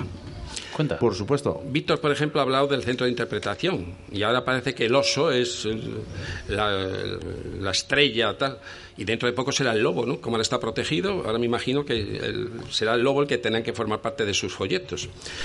Eh, Ignacio, buen amigo desde hace años, lo que pasa es que vosotros sois muy jóvenes, al lado mío, claro. Eh, se habla de los ríos, pero yo tengo que poner una- un puntito. Los ríos, hay muchos kilómetros de ríos en Castilla y León ¿Y por qué echáis a los viejos cuando lo que vosotros tenéis ahora es la herencia de la gente mayor? Y a la gente mayor ahora se la echa de los ríos. ¿Por qué, ¿Por qué se la echa de los ríos, Cesario? Vamos ¿Por a ver, la eso? pesca tradicional de toda la vida, y además vosotros sois muy jóvenes, pero los que son más mayores, hemos eh, aprendido a pescar con la lombriz y con una caña de bambú. Ahora, una persona con 80 años, con 70 años, diré que se ponga a pescar con mosca, cuando toda su vida ha pescado con lombriz. ¿Por qué no hay tramos también para esas personas? Y si no, los cotos intensivos de arco iris. No voy a decir ya de la común. Vamos a hablar de- del arco iris. Vamos a ponerles y que pesquen con su lombriz. Y no, los mayores, que son los que os han dejado esta herencia, los echamos fuera. Y tengo otra cosa todavía para Saldaña y que hablan de la gastronomía, que le habéis preguntado, la gastronomía y tal. La gastronomía aquí, en el mes de marzo, era la trucha. En toda esta región era la trucha y el cangrejo común, autóctono, Austropotamobius pallipes. ¿Dónde está esa gastronomía? Ni siquiera la trucha de mercado, de piscifactoría, porque ¿dónde están todas las piscifactorías de Castilla y León? Hasta Cicustura, piscifactoría, esa inmensa empresas, esas inversiones que había, ¿dónde están? Se han reducido a varios sitios. Desaparecen. el- Yo, yo sí que me gustaría contestar a Cesario, eh, sí que se está haciendo esta lucha, ¿no? Eh, nosotros somos parte responsable también de que nosotros nos encantaría, ¿no? Que hubiese ese tipo de cotos, ¿no? Como el coto de Manquillos, por ejemplo, de Rábano, eh, Mozart, ¿no? Que, que al final todos hemos asistido por un día o por otro y, y creemos que además quita Sí, presión a la pesca, ejemplo. a la trucha común. Eh, creemos que son necesarios estos cotos, pero la solución no la tenemos nosotros. Hay una ley y hay una norma que en Castilla y León de momento, a día de hoy, no se va a poder realizar. Eh, claro, lógicamente ellos estudiarán todo esto, ¿no? También hay que comunicarlo, ¿no? Porque realmente, es decir, cuántas personas eh, de cierta edad, incluso no de cierta edad, ¿eh? pero hay gente con alguna discapacidad, ¿no? También. que también eh, no, no son accesibles a los ríos. También nos tenemos que preocupar de ellos, ¿no? Y de esos niños, sobre Eso- todo, ¿no? Que es el futuro. Para eso está el arco iris, para no molestar a la común. Mira, Cesario, también me gustaría contestarte. Cuando has hablado del tema de la herencia que nos dejabas, sí que es verdad que, bueno, esto de la pesca sin muerte es una recogida de herencia de hace entre 6 y 8 años que nos han dejado a nosotros. O sea, al final, eh, la pesca sin muerte es un disfrute de no más de 8 años, 7 años en Castilla y Sí, León. pero ahí hay una puntualización, si me lo permites. Sí. La pesca sin muerte con mosca, que es inglesa, con moscas de cola de rata, Sí. incluso en contra de nuestra tradición. ¿Por qué no mi mosca leonesa, que yo soy de León y es mosca? Pues no se puede pescar ¿Por con ella. Bueno, pero no, se está potenciando la mosca seca. No, no se potencia al río, la mosca ir al río y- y pescar no, ahora pero con si lo no que solamente quieras. aquí, sino en los concursos y en todos los sitios ya. Parece que lo tradicional, lo nuestro, lo antiguo es todo malo. Tiene que ser lo nuevo, lo son que es bueno. ciclos, son Y ciclos lo al final, todo lo son malo. ciclos de pesca al final, Cesario. Yo es que tengo que eh, reivindicar a los mayores. No, sí, me parece porque Para eso soy el perfecto. mayor, para eso soy el decano del sector. Bueno, háblame, perfecto. háblame como De- de decano, que queráis. como decano de Lances de Radio. Que, que hablamos de mi libro, ¿no? Eso Tenemos es, que hablar, que de mi de tu libro. libro. Además nos has traído aquí un libro, por cierto, Mm. ¿no? Que hablas también Sí, un poquito un- un de esa base. tengo. 2002 ponía, Sí. 2022, 20 años. Bueno, pero eso en, en- en lances de radio. Pero yo te- eh, hice 16 años en Onda Cero y bueno, llevo... ¿Cuántos años? ¿Desde qué año llevas metido en este mundo? Empecé con la revista Caza y Pesca, que no sé si la- vosotros la llegasteis a conocer, y extinta la pobrecilla. Yo empecé ahí. Ahí fue donde me liaron, porque yo soy topógrafo, yo no soy nada, yo no soy periodista, yo soy periodista por vocación. No, no por, profesión. Pero me liaron desde que, que como me metía mucho con las aguas contaminadas, me metía con las depuradoras, me metía con eso, entonces me obligaron un poco a meterme en esto. Y lo hacía esporádicamente y al final ya me quedé como profesional para, para hacerlo. Y llevo muchos años, demasiados. Ya no, he perdido hasta, hasta la cuenta. Pero lo que sí te puedo decir que en todos los programas que he estado, en todas las emisoras, he tenido miles de oyentes. Miles.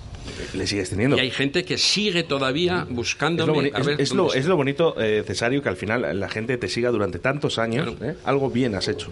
Eh, y además, bueno, nosotros nunca hemos ocultado que Río de la Vida eh, habéis sido un poquito nuestros padres. Nosotros hemos escuchado vuestros programas. Sí, yo, sobre todo, los podcasts creerme que, antes que de me, he pegado, me he pegado noches sin dormir, Cesario, escuchando vuestros programas. Pero no os lo podéis ni creer. Para analizar y copiar, es- ¿no? pod- Sí, Sí, bueno, no, realmente- no, no, no, no, no, Lo, Es- hacía, lo hacía porque realmente me encantaba la pesca, ¿no? Y realmente yo lo que hacía era decir, ¿qué es lo que más me llama la atención o qué es lo que a lo mejor la gente pide más, ¿no? Muchas veces hablamos de un, de un sector o hablamos de un tipo determinado de pesca, ¿no? Y entonces yo decía, como que me- no, me, no, no, no me falla nada de vuestros programas, ¿no? Pero yo he cogido lo mejor de cada uno de vosotros, ¿no? Y así ha nacido Río de la Vida. Y de lo cual me alegro. Es porque si había algo bueno y lo habéis podido copiar, fenomenal. No, no, bueno era todo. Lo que sí, pasa es que nosotros hemos cogido lo mejor. Lo, lo suyo, Lo suyo es eso.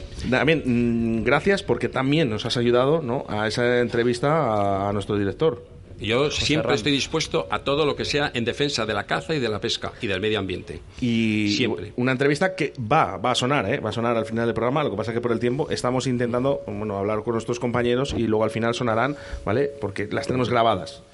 Además Ya- fue, fue muy complicado el poder eh, hablar con él porque estaba casi en el aeropuerto ya porque se iba de vacaciones y, y se tuvo que hacer a la hora que él pudo y bueno, pero está. Está, ¿no? La cuestión Está. es que lo habéis pedido, Eh, se ha lo hablado- tenéis y ahí está. Se ha hablado un poquito ¿no? De, de es. esta pesca en Castilla y León. Y procurar fomentar un poco el turismo, pero que dentro del turismo está también la caza y la pesca. O sea, el turismo no solamente es el senderismo, es el montañismo, es el ir a, de- a hacer las pintadas en las piedras, el grafitis, a dejar la basura.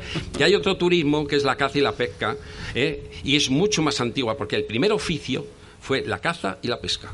Fue el primer oficio, aunque la gente no quiera mucha memoria histórica, mucha memoria democrática, pero nos olvidamos de los genes, de dónde venimos cada uno y, de- y qué es lo que hacíamos cada uno. Y eso se nos olvida, tenemos mala memoria. Hablando de primer oficio, la, en este caso la profesión de, de la radio, de los programas de radio, lleva muchísimo tiempo. Enfrente tuyo tienes una persona que lleva muchos años, muchos años en este oficio. Y al que aprecio mucho. Y Señor, que la- que señorito la aprecio, Miguel que la Peñeiro, por favor, buenas así, tardes. sí, ¿Cómo tengo, estamos? tengo espaldas, tengo espaldas. Hola, ¿qué tal? Vos serán. Buenas tardes a todos, buenas tardes. ¿Cómo has pescado?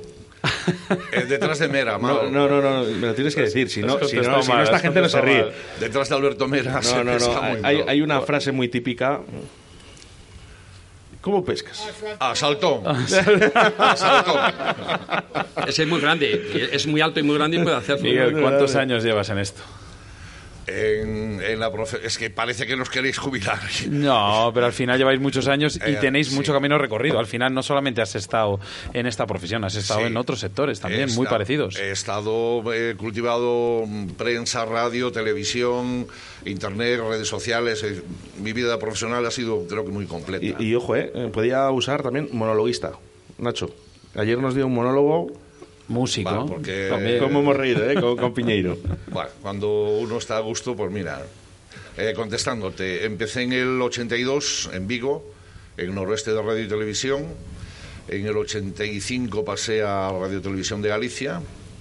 Eh, aprobé la, la plaza, la, la oposición en el 87.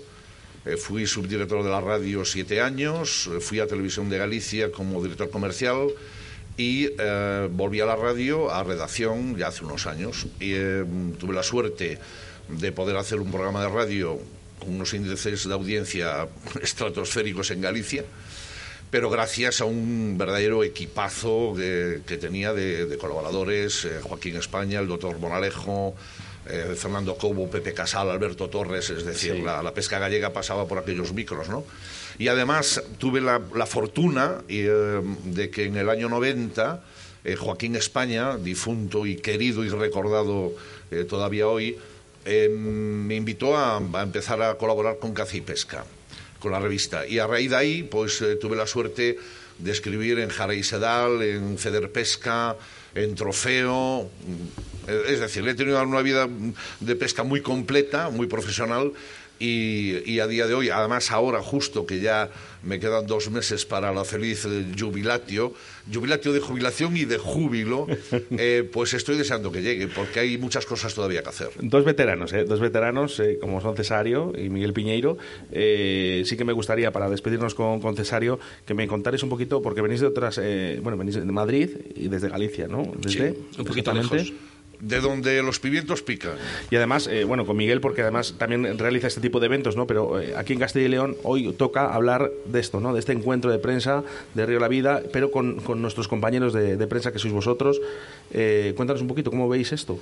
Yo, mira, en primer lugar, si me lo permites, quería agradecer a, a Miguel Piñero, ya que está aquí, porque hizo, de estos encuentros, él hizo muchos, y muy bonitos. Por eso, por eso. Y, y hizo muchos, y además siempre con su Galicia, con su pesca, con tal, quiere decirse que también hay que agradecerle eso- esos encuentros. Es un pionero en esto. En casi, No, sí, en pero ca- eh, mm, aleja de mí mm, cualquier mérito porque te vuelvo a decir el mérito que puedo tener es de haber sabido rodearme. Yo quiero poner un espíritu crítico, un punto crítico, eh, que ya hubo algunos, ¿no? Pero mm, mirando la profesión. Afortunadamente hoy las redes sociales permiten eh, mucha divulgación de, contenidos de pesca y contenidos de medio natural, pero eh, lamentablemente medios de comunicación que durante años fueron verdaderamente santo y seña de- de- del sector de la pesca han cerrado. ¿Qué ha pasado en España cuando tenemos más de un millón y medio, según dice la Federación Española, millón y medio de licencias para que cierren de repente en 8 o 10 años han cerrado todas las revistas, todas las que he citado antes y otras que no cité, la Gaceta del Cazador y del Pescador. Entonces yo quiero aportar un punto ácido a mm, lo que es eh, nuestra profesión. Creo que seguimos siendo demasiado endogámicos y nos conformamos con decir, pues aquí hay truchas, aquí se está pescando muy bien, el trabajo de aquí de la Consellería, que si no queréis- la pesca. no, ya, ya, pero yo digo, ¿y la divulgación? La divulgación. ¿Por qué no? eh, ahora está el debate muy abierto ¿no? sobre la pesca con muerte y sin muerte y poniendo de ejemplo a, Cast- a Castilla y León. Yo creo que el técnico nos ha dado una explicación y el que no lo ha oído no ha querido oírlo. Es que son planes de seis años. Es decir, hay que estudiar los cauces para saber qué pasa debajo del agua, para saber qué pasa con esas truchas. Y resulta que quizá las administraciones, eh, voy a decirlo en gallego, aviesamente, en castellano, torticeramente, nos mantienen entretenidos, por no decir enfrentados, para evitar una unión que podría ser peligrosa para sus intereses. Y entonces mi punto, alci- ah, mi punto ¿a dónde lo quiero enfocar? Que el mundo de la pesca, la divulgación es fundamental para que el pescador sepa qué es lo que hace el que administra. Y si aquí en Castilla y León la pesca sin muerte está funcionando y es innegable que está funcionando, es porque se han realizado planes de gestión que invitan a que esa pesca sin muerte sea una herramienta que de verdad eh, consiga la regeneración del stock de truchas. Pero es que no podemos olvidarnos que hay lucios, que hay arcoíris, que dice la ley que hay que matarlas. Las arcoíris hay que extraerlas, hay lucios. Y en Galicia, además, en, la zona cantábrica o, o de- del noroeste de España, tenemos los tres salmónidos. Y resulta que yo recuerdo una entrevista que había hecho a, a unos prof- profesores de la Universidad de León cuando publicaron el top 10 de las especies invasoras. Y yo que mm, en en todos mis libros mm, he procurado siempre mm, estar con la comunidad científica para no equivocarme y para que no te puedan afear la conducta, porque la divulgación es fundamental para la formación de las nuevas generaciones. Y es curioso que en ese libro de 10 especies invasoras, top 10 de las especies invasoras en España, en Cecebre tenemos 8. Y Cecebre es donde cogen agua para, para que beba la ciudad de La Coruña, de A Coruña. Es decir, los ríos no es solo de los pescadores. Y con la problemática del agua que hay a nivel mundial y con el cambio climático, que en los últimos años es más que evidente, tenemos que empezar a pensar en un periodismo de divulgación más basado en el conocimiento científico. Porque ese conocimiento es el que se ap- aplican algunas administraciones para que la pesca sin muerte sea una herramienta que funcione. O sea, lo que estás diciendo es periodismo con educación. Saber, eh, en este caso, haber estudiado y saber de lo que hablas. Claro, vamos a ver. Eh, yo que me he criado, como vosotros, como decía Cesario y otros compañeros, ¿no? Eh, nos hemos criado con cinco o seis años con aquellas cañas que hechas de cañaverales, con sedales que no había. Yo recuerdo el crin de caballo entrelazado con sebo, ¿eh? Y se pescaba, y con alfileres. Con alfileres. Estamos hablando de que hoy, que tenemos... Llegó a pescar mi padre con alfileres, me lo claro, contó, sí, sí, y los efectivamente. es llevaban al, al herrero y los torcían. Efectivamente. ¿Y qué pasa? Que hoy que tenemos los mejores sedales del mundo, los mejores vadeadores, las mejores cañas, y sin embargo en muchos eh, eh, lugares de España, la pesca, que aquí en Castilla y León está siendo un dinamizador económico para toda la autonomía, y podría ser todavía más, yo celebro las palabras del alcalde. Coño, un alcalde que sabe de peces, que sabe de río, un técnico que sabe de río. Yo me he Tiene, encontrado... tiene- tiene uno de los mejores ríos al lado. No, es que el río de hoy, yo te digo, sacando algún punto, que es lógico, pero vas por, otros, por otras autonomías de España, que nosotros hemos pateado muchas, y te encuentras plásticos, ruedas. El río de hoy, sacando alguna cosa que Fernando y, y Nacho son biólogos, Fernando, perdón, Alberto Mera y Nacho Rojo son biólogos, y, y con algunos puntos eh, que se podría mejorar, incluso la maleza para entrar, pero a mí me pareció un río limpio, muy transparente, muy bonito, y sobre todo lleno de truchas. Si no nos basamos el periodismo igual que la administración, en el conocimiento científico, nos van a tener entretenidos en cómo pescar cuando lo que hay que debatir es qué pescar. ¿Qué queremos pescar? Cangrejo americano, ni os cuento. Cangrejo americano, claro. Pues, y después vedas estúpidas o, o Eh, hablando, de cangrejo, eh, esta entrevista que grabó Cesario a José Ángel Arranz, eh, director general de Patrimonio Natural y Política Forestal, Toco el tema. tocamos el tema del cangrejo Se, también, to- ¿no? se toca el tema del cangrejo. Yo quería hacer una pequeña puntualización, si da tiempo, a lo de, de Miguel. El río Carrión, ahora mismo, en Madrid, hay un centro de, de- de estudio biológico y técnico, y al río Carrión le han denominado la trucha más autóctona que hay en España. La trucha ibérica del río Carrión. Y yo os puedo decir que del río Carrión yo he conocido las truchas negras. Cuando estaban en, Guardo, cuando es- estaban las minas, el agua era negra y ya había truchas bonitas y eran negras porque se, mimetiza- se mimetizaban con el agua que había allí. Quiero decirse que Carrión es el ejemplo, según los Sin embargo, científicos. hay un estudio científico a nivel mundial que en los últimos años yo obviamente esgrimo en el Consejo Galego de Pesca eh, con nefastos resultados, obviamente no nos hacen caso. Hay un estudio eh, sobre el linaje de la, de, la trucha del Duero. Y hay además eh, una metodología de cómo se debe pescar para preservar lo que se llama ventana de devolución. Y curiosamente en Galicia pescamos al revés de como dice ese estudio. A mí que me expliquen en Galicia, para que os, os lo cuento, ¿no? Porque hoy aquí lo bonito es eso. Hemos sacado, Alberto Mera, obviamente, iba delante de, de nosotros y pescó él. Bueno, Nacho también pescó muy bien. Pero es- ha sacado una trucha de más de dos kilos. Acerca- acércate, Alberto. Vamos a despedir a Cesario. Te acercas por aquí, que también queríamos hablar contigo, Cesario. Muchísimas gracias. Vamos Sí. a a escuchar esta entrevista Me- al finalizar el programa, por me, supuesto. me- me despido ya de vosotros. tu programa también. Lo digo por daros las gracias por este encuentro. Y lo que pasa que al final no sé quién lo ha organizado, porque nos habéis dado una camiseta preciosa del Río de la Vida, lo cual agradezco, pero no sé si lo ha organizado la Junta de Castilla y León o vosotros, pero indistintamente os doy las gracias a los dos y así, y así quedáis cumplido. Organiza más de la Vida cosas de estas y, muchas gracias. la Junta de Castilla y León. Muchas gracias, Cesario. Gracias, Cesario. Vete por aquí, Alberto, porque hablábamos también de uno de los pescadores y también queríamos invitar a uno de los pescadores gallegos ¿no? a que también estuviera en nuestros ríos, en Castilla y León, y hoy ha podido comprobar eh, pues esa, esa De ¿no? más tenemos. laureados pescadores, hay que decir. Efectivamente, un gran pescador, ¿eh? Alberto Mera. Y ¿eh? gran competidor. Y hoy eh, has eh, rozado estos ríos. Sí, bueno, y tuve la gran suerte de disfrutar de estos ríos y además meterme en el agua tuve pues esa fortuna que tiene cualquier pescador. La que Bueno, espera. bueno, bueno. Sí, Eso, sí, eh, es, eh, siempre eh, le toca al mismo, Alberto, nada, queda, dicen, ¿eh? Estaba yo allí, una, una muy grande me cogió mi mosca y bueno, tuve la, la- la suerte de, de poder quitarle y poderme... Aún encima estaban las cámaras allí al lado, pude hacerme una foto y bueno... Sí. ¿Qué te ha parecido. Alberto? ¿Qué te ha parecido? El río, El río. espectacular, porque después eh, seguimos pescando y cogemos, en, bueno, entonces- ¿Qué pasó? Sigue, sigue. Pescamos un montón de truchas y de un tamaño excepcional y de manera continua y... Pero, Alberto, de todas las medidas. Sí, sí, de todas, de todas las medidas. Pequeñas, Es- grandes. Es, más, eso se lo comenté a Nacho. Le dije, mira, estamos cogiendo eh, truchas eh, representativas de, de, toda la, de todas las medidas. Gran- muy grandes, eh, de 30, de 35, de 25, pe- alevines, de, de todo. Eso es señal de salud. Le dije, esto es señal de salud para un río. Está el río... Tenemos que recordar las- que hoy hemos estado en el área de Rivera. Sí, hemos la estado gente en a lo la mejor está Ribera, pero preguntando sí que es verdad diciendo- que a ver, cuando estaba hablando con Miguel, cuando volvíamos en la furgoneta, él comentábamos, bueno, le comentaba que al final son ríos que, que ofrecen una cantidad de características enorme. O sea, puedes tirar perfectamente, eh, eh, puedes estar todo el día pescando a mosca, que son peces que están continuamente, prácticamente todo el día puestos en sus posturas. Eso es de agradecer en estos ríos. no todos los ríos Sí, puedes sí. pescar el 90 o el 100% del día mosca. Bueno, yo eh, solo puedo opinar de lo de, de- mi, ma- mi experiencia es esta mañana en Palencia. No, Sí. no pude pescar nunca más en el Ribera. Eso sí, ya como, dije- como dijisteis antes, eh, voy a anotarlo en, en mi calendario. voy a volver Bueno, seguro. Bueno, pues para que vean eh, nuestros oyentes, ¿no? Que nos están escuchando a lo mejor de Andalucía, nos están escuchando de Extremadura, de Cataluña, de yo qué sé, de cualquier eh, provincia o, o comunidad autónoma, ¿no? Que Alberto ha venido y va a volver. Algo, algo bueno tiene de tener Castilla y algo bueno tiene Valencia y nuestros en ríos. la fortaleza social como factor de dinamización económica del, del mundo de la pesca. Es que lo que pasa que vuelvo a decir lo mismo.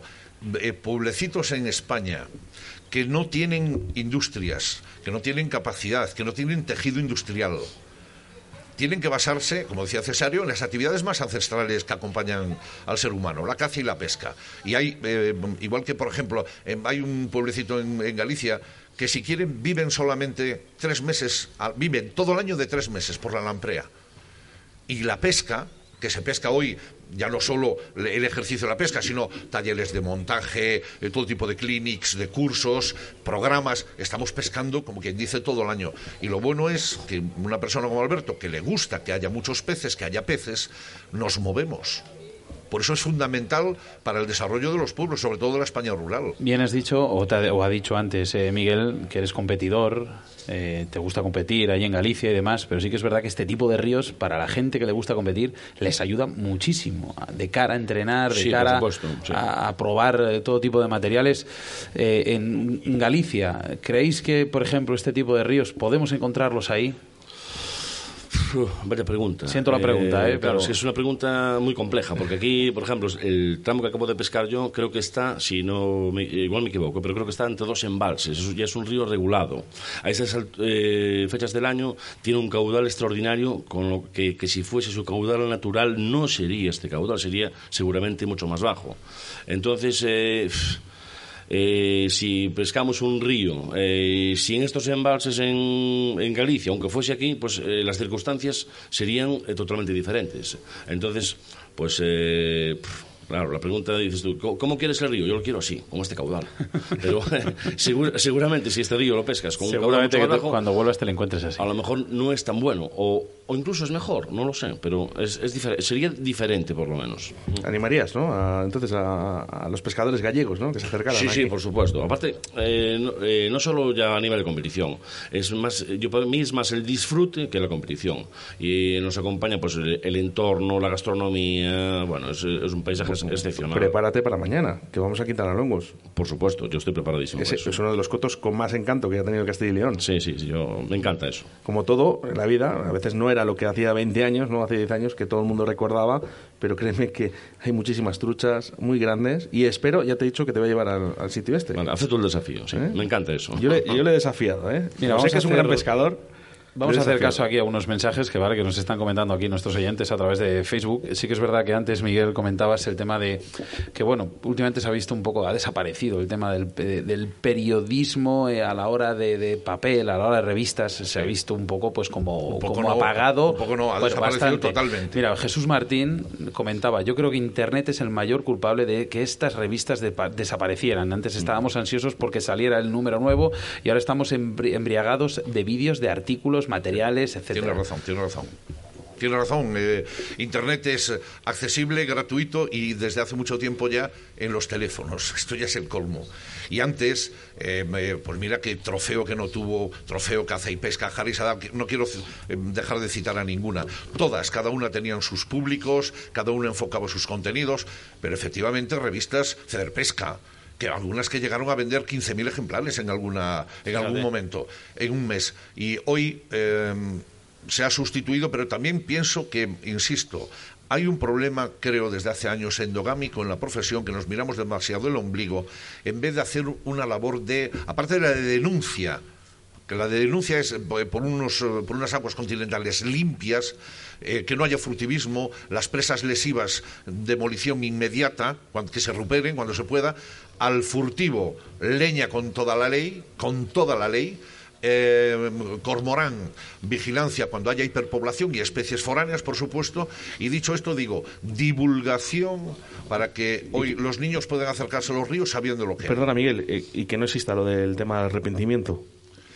No, eh, vamos a ver. eh, en el mundo de la pesca, mira, todos tenemos, los que ya tenemos una edad, no, hemos pescado muchísimo. Yo hace ya tantos años. El arrepentimiento antes, ¿eh? Sí, antes de hacerlo, ¿eh? Sí, sí, correcto. Para, para no hacerlo. Correcto. Eh, vamos a ver, a nosotros nos toca porque hay un matiz que en la ley nuestra, nueva, del año pasado, de febrero, 2 de febrero del 21, donde dice que eh, se puede menguar la, la cuantía económica dependiendo del grado de arrepentimiento del infractor. Es decir, eh, se han hecho muchas alegaciones, no se tuvieron en cuenta y mm, eh, vuelvo a decir, los enemigos de la pesca no son ni las modalidades de pesca, ni los programas de televisión o de radio o de internet o de lo que sea, porque tengan una opinión, y, el, y por supuesto que el enemigo de la pesca no es el pescador. El enemigo de la pesca es el entorno de la pesca. Por eso yo tengo que decir que mm, ya hace un tiempo, ya hace unos años que me estoy apartando y disfrutando más de la pesca y menos del periodismo de pesca, porque el mundillo de la pesca, la verdad es que eh, yo no, no tolero, no, no puedo consentir que dos personas que hacen lo mismo, disfrutando de lo mismo, uno le llame a otro sartenero y el segundo le llame al primero matarife y eh, eh, maltratador, eh, cosas que estamos El- oyendo y leyendo todos los días. Que, que sepa, que sepa eh, y, y esto lo digo de verdad, eh, creo que lo hemos hablado, Miguel, en Apunte Estuvimos hablando de esto. Nosotros estamos para defender la pesca. Lo que sí que está claro es que, independientemente de que la gente sea pesca de tradicional o pesca deportiva, nosotros estamos para defender la pesca. Si no pescamos nosotros, tampoco pescan ellos. Y si ellos no pescan, tampoco nosotros.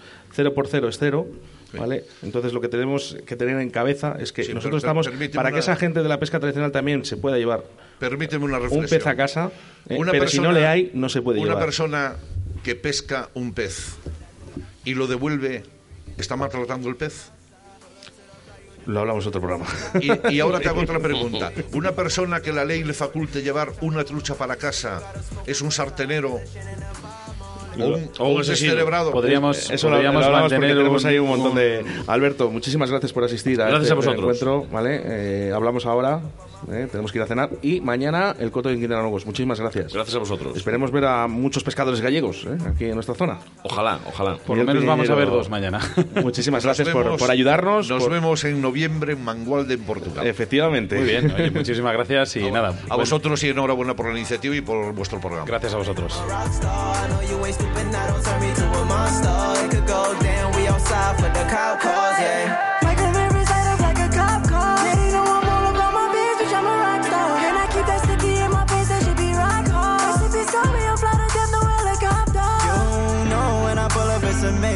Stars in the ceiling. Fuck the stars in the ceiling, top back, we see the stars when we chillin'. Most of the time they wanna pay me off, that's the feeling. Off white V long. Like. Bad bitch, pull her top off. She gon' top off. Took a trip to Swaggy Well. Now she got locked. I could put your bitch all in a whip. Show you she not yours. All these zippers on my leather jacket, I'm a. Beat up. How my money bigger, I be ballin' like Don't need yours. Jump into the crowd, I'm a rock star. Rockstar. Jump into the crowd, I'm a rock star.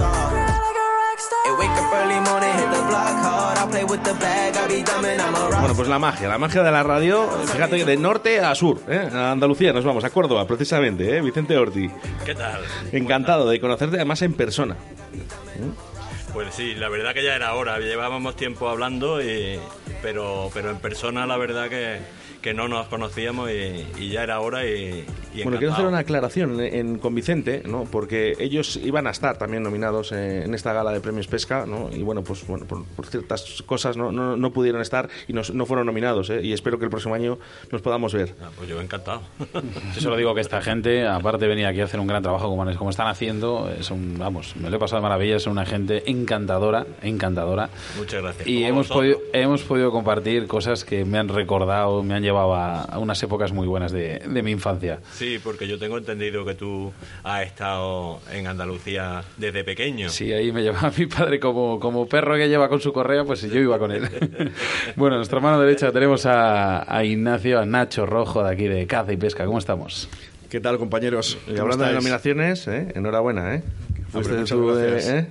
El La galardonado.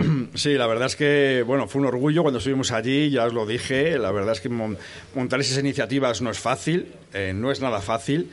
Y yo creo que a mí me gustó, ¿no? Para hacer un poco recordatorio de, de- Me gustó, pues, porque nos juntamos todos, ¿no? Estamos hablando aquí de la pesca, de los ríos, tal, y al final nos juntamos pescadores de, de muchas disciplinas muy diferentes, porque un pescador de mosca no tiene nada que ver. eh, sí tiene que ver porque le gustan los peces, ¿no? Pero no tiene nada que ver con una disciplina de depredadores. Y todos estuvimos encantados, hubo una camaradería estupenda y, y yo os lo agradezco porque esa es la manera de cultivar, ¿no? De cultivar la pesca. Fijaros que si hay una de las cosas, y no quiero hablar mucho de la gala porque yo creo que ya se ha hablado demasiado además, Sí. pero eh, fijaros que lo- se ha conseguido algo, y esto lo digo, eh, hemos conseguido todos, ¿eh? porque al final unos organizan, pero esto no es posible si los medios de comunicación, como sois vosotros, eh, no nos hubieseis apoyado, eso está claro. Eh, pero aquí nadie habló, solo hablábamos de pesca, independientemente de que sea carfishing, depredadores, trucha, aquí nos juntamos todas las razas y todos eh, fuimos uno, que yo creo que es, es la importancia, ¿no? De hecho, hoy se está haciendo este primer encuentro de prensa, ¿no? Muy igual a esto, ¿no? Que todos seamos uno, ¿vale? Para difundir que- y defender que- la pesca. Es que yo creo que uno de los problemas que puede haber en la pesca es que hay quien no se eh, practica una modalidad y parece que desprecia a otros. No, todos somos pescadores, todas las modalidades son igual de respetables.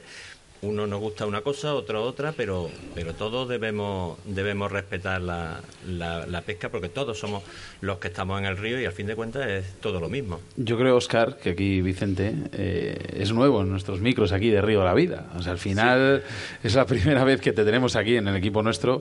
Y sí que es verdad que... Me pilla, nos- me pilla un poco lejos. No, hombre, al final ya sabes, las ondas de la radio viajan a cualquier parte del mundo. Y sí que es verdad que nos gustaría conocer un poquito tu trayectoria en este mundo radiofónico, este mundo de prensa, de audiovisual, que es la, la pesca. Cuéntanos Bueno, un poquillo. Nosotros llevamos en el sector audiovisual desde el año 82. Ha llovido un poco.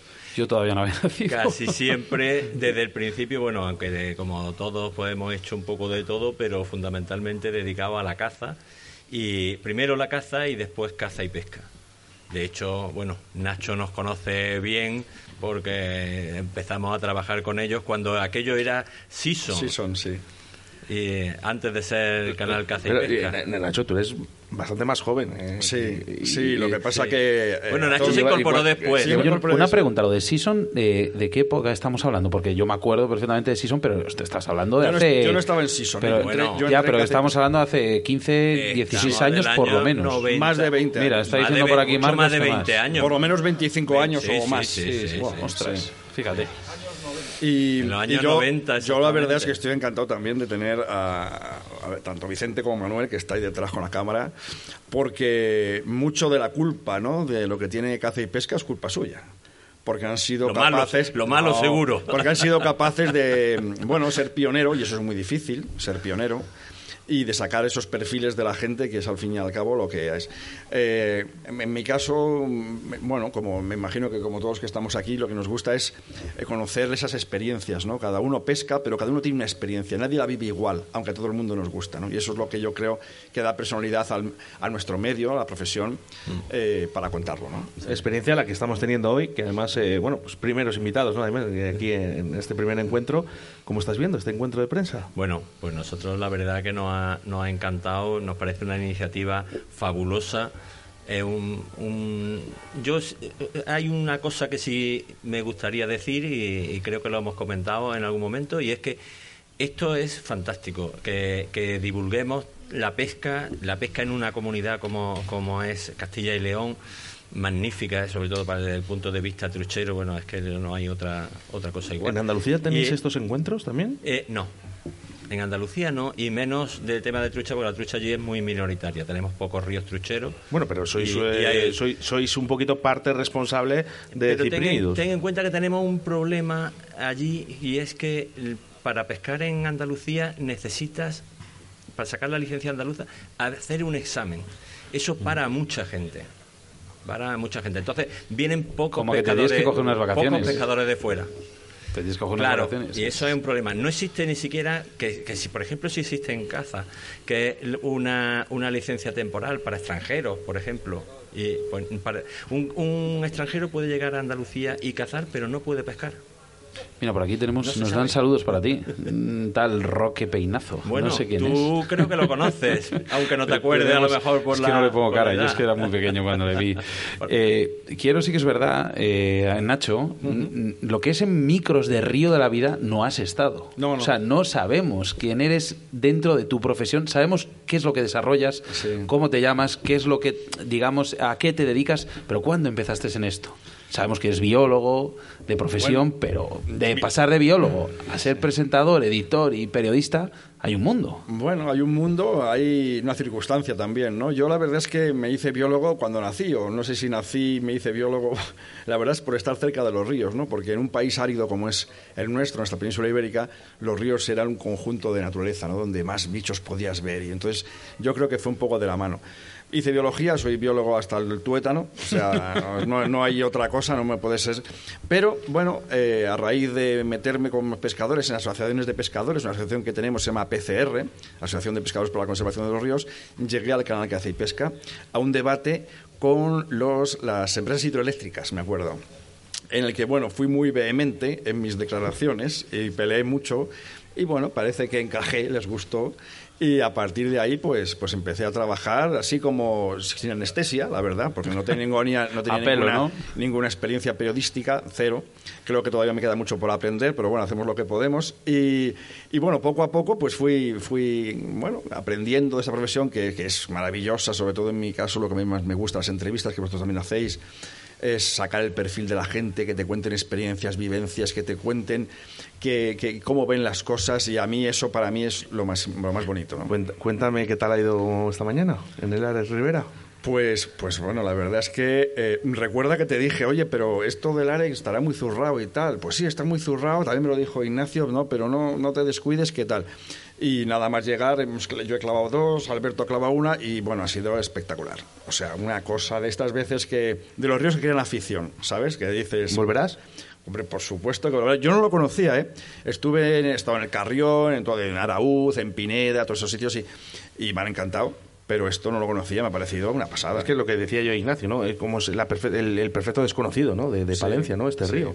Y luego nos hemos dado cuenta de que tenía cantidad de peces, además muy buenos. Yo, yo creo que, que- que la pesca al final es incertidumbre, ¿no? Es no saber muchas veces y que te sorprendas. Yo creo, yo es lo que busco, ¿no? Que te sorprenda, ¿no? Nunca sabes en ese lance lo que va a aparecer, ¿no? Entonces, yo creo que llegar a un sitio así, ver un río que, bueno, Cervera es una, es una digamos, capital de comarca, ¿no? Que, y que te sorprenda un río pequeñín, bonito, pues, pues es, es maravilloso, vamos. A mí es que es la esencia de la pesca, vamos.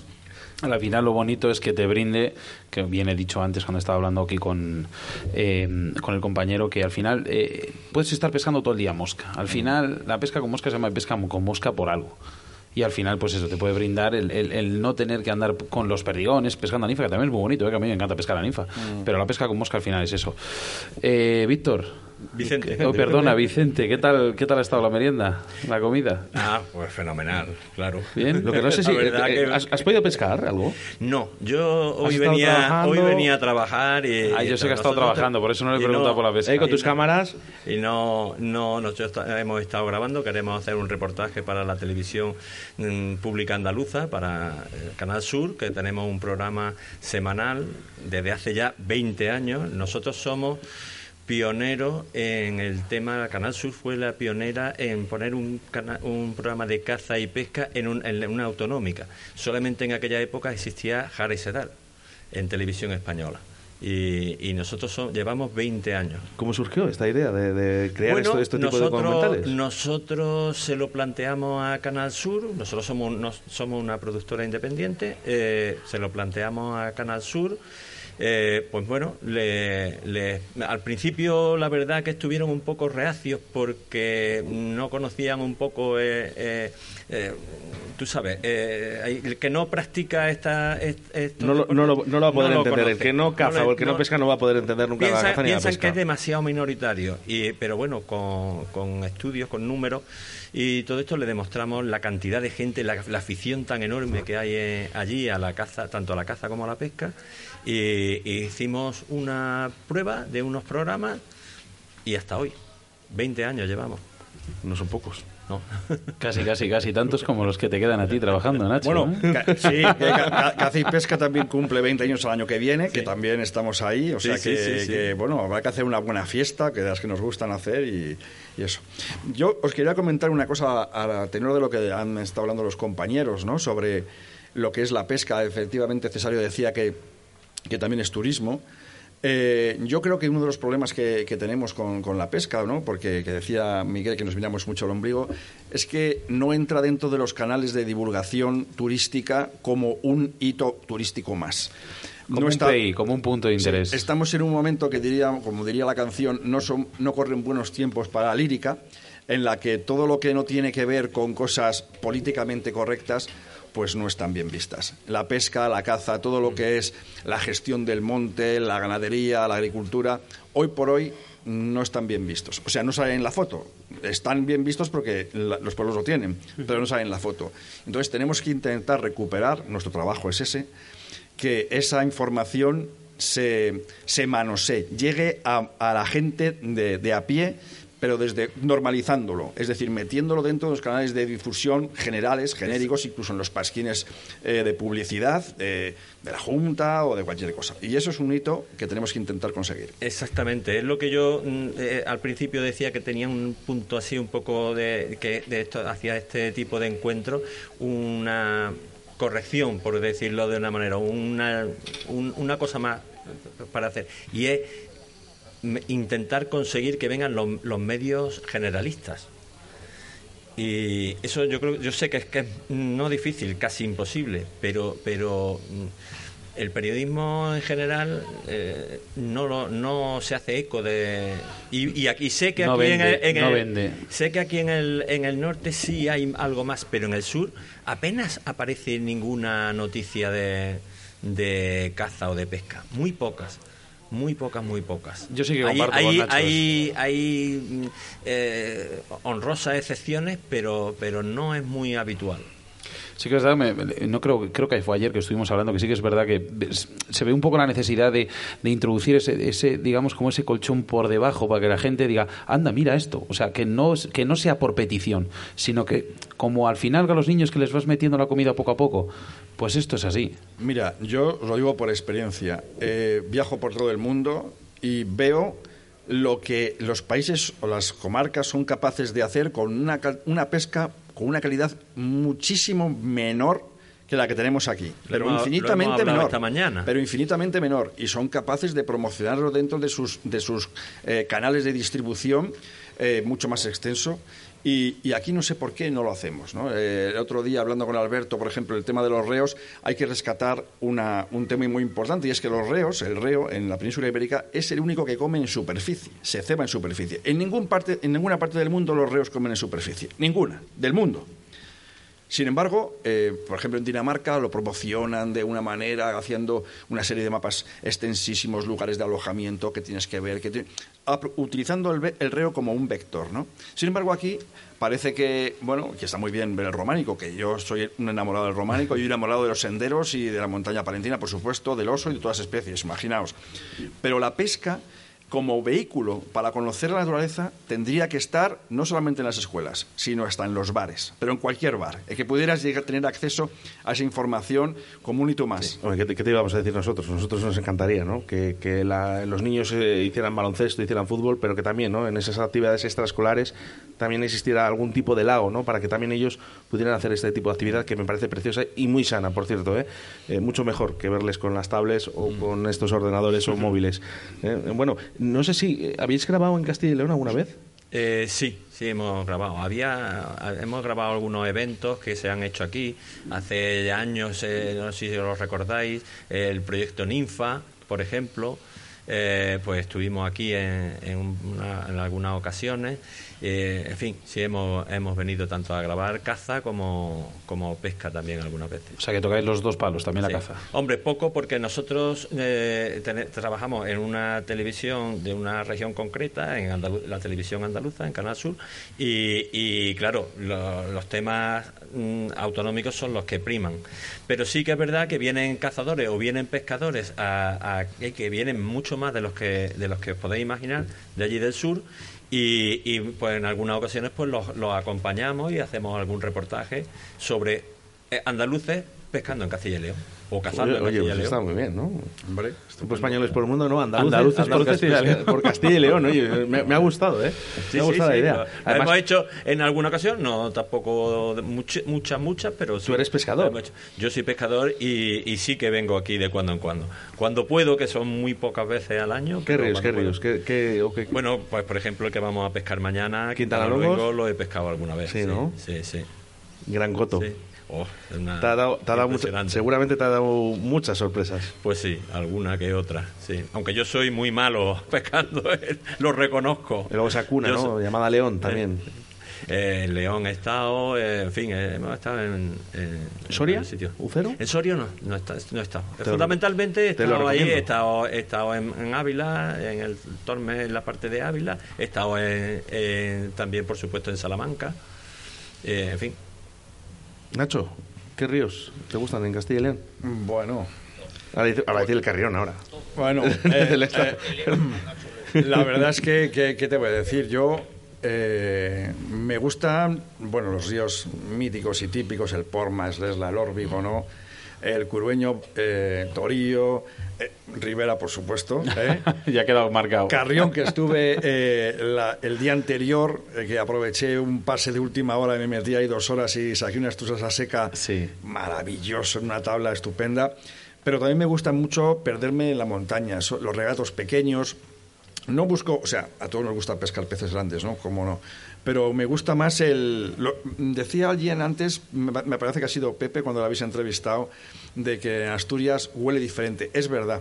A mí me encanta cuando voy a los sitios y huele. Huele, el campo, huelen las cosas, los ríos huelen diferentes. Y es una manera como de, de ir haciéndote un mapa, ¿no? De, de todo. O sea, que vives muchas cosas eh, aparte de sacar peces. Al final, cuando hablas de esos ríos de, de alta montaña, ¿has notado nunca por, por iniciarte a Tenkara? Pues mira, tengo dos cañas de tenkara, dos. Y, y lo probé una vez y me resultó, bueno, compli- complicado porque te echas mano a- al carrete y a la mano y te das cuenta que no tienes la línea, entonces tienes que hacer algo ahí raro unas ahí, cosas, ¿no? maniobras y tal. Pero hay que reconocer que, que solamente los, las kerabi, ¿no? las moscas estas que se utilizan, ¿no? que, que son como que con las, nuestras plumas de gallo de león se pueden hacer unas moscas estupendas, porque los japoneses utilizan, pues ya sabes, plumas soft de estas de, de cuello de gallo. Pero si tú pones unas un de gallo de león, vamos, hombre, eso Es entra, otra historia. entra lo que Es sea. otra historia, es verdad. O sea, pero lo tengo como asignatura pendiente. Sí, había un, además uno de los documentales que emitisteis de Yasmán Sí. y Nieves, Sí, sí. de Raúl Pescando- Rodrigo. pescando aquí arriba, sí. precioso, precioso. Pues, pues mira, eh, recuerdo eh, a Cepo, eh, que es un buen pes- pescador Sí. eh, aquí de la zona, eh, que pescaba Tenkara. Sí, Vicente Sí, tiene un gran estuvo- amigo, estuvo muy Rafael de enganchado, Juan, eh, muy es- enganchado, ¿eh? que es un gran pescador de Tenkara, además un purista total. Un purista total y un gran conocedor de, de la técnica. Yo no sé la cantidad de tipos de caña de tenkara que tiene Mm. y, y es un enamorado. Bueno, Nacho lo conoce también. Sí, sí, sí. Lo sí. conocimos. Bueno, es que él es, aquí le mandamos él un es saludo. muy zen, es muy zen, Sí. ¿sabes? Entonces le va, le va ni Sí, que pintado.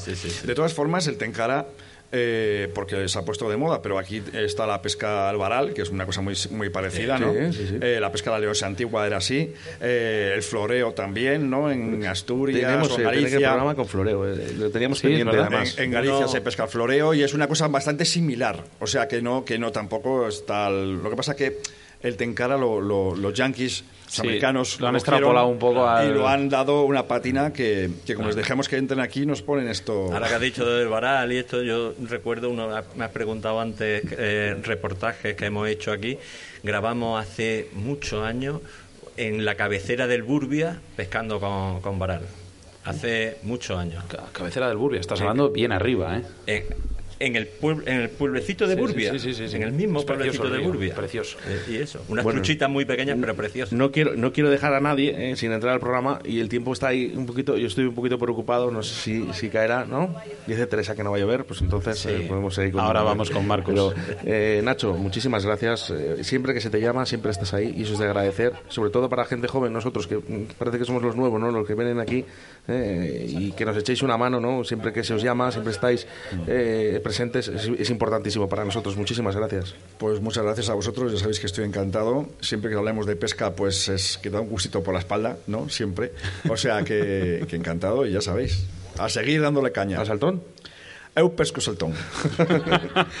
Vicente, bueno, Vicente Orti, oye, eh, quería dar mención también a tu hermano que está por aquí, eh, Manuel, eh, que muchísimas gracias por, por asistir a, No, muchísimas a este gracias a vosotros por invitarnos, porque además para nosotros ha sido un, un- no solo un placer, sino que además nos ha llamado mucho la atención este, este evento y me da por qué no decirlo, mucha envidia que por allí abajo todavía no se haya hecho nada de, de este tipo. Es lo bueno que tenemos en, en Castilla y León, que nos ayuda y nos apoya en este tipo de eventos.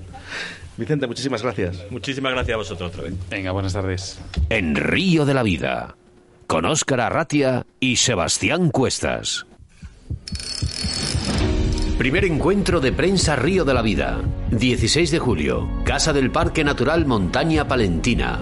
Río de la Vida cierra su tercera temporada, junto a los medios de comunicación Atenazón de Radio Marca, Caza y Pesca Movistar Plus, Lances de Radio, Caza, Pesca y Naturaleza en Intereconomía, Pescarmona, TVG Radio Galega y Lances Canal Sur. Programa dedicado al fomento y difusión de la pesca en Castilla y León. Entrada libre, sábado, 16 de julio de 19 a 21 horas.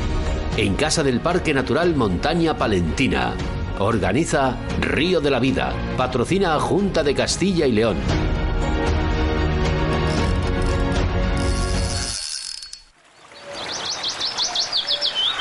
España con caña y río de la vida. Toda la actualidad del mundo de la pesca y nuestros pescadores.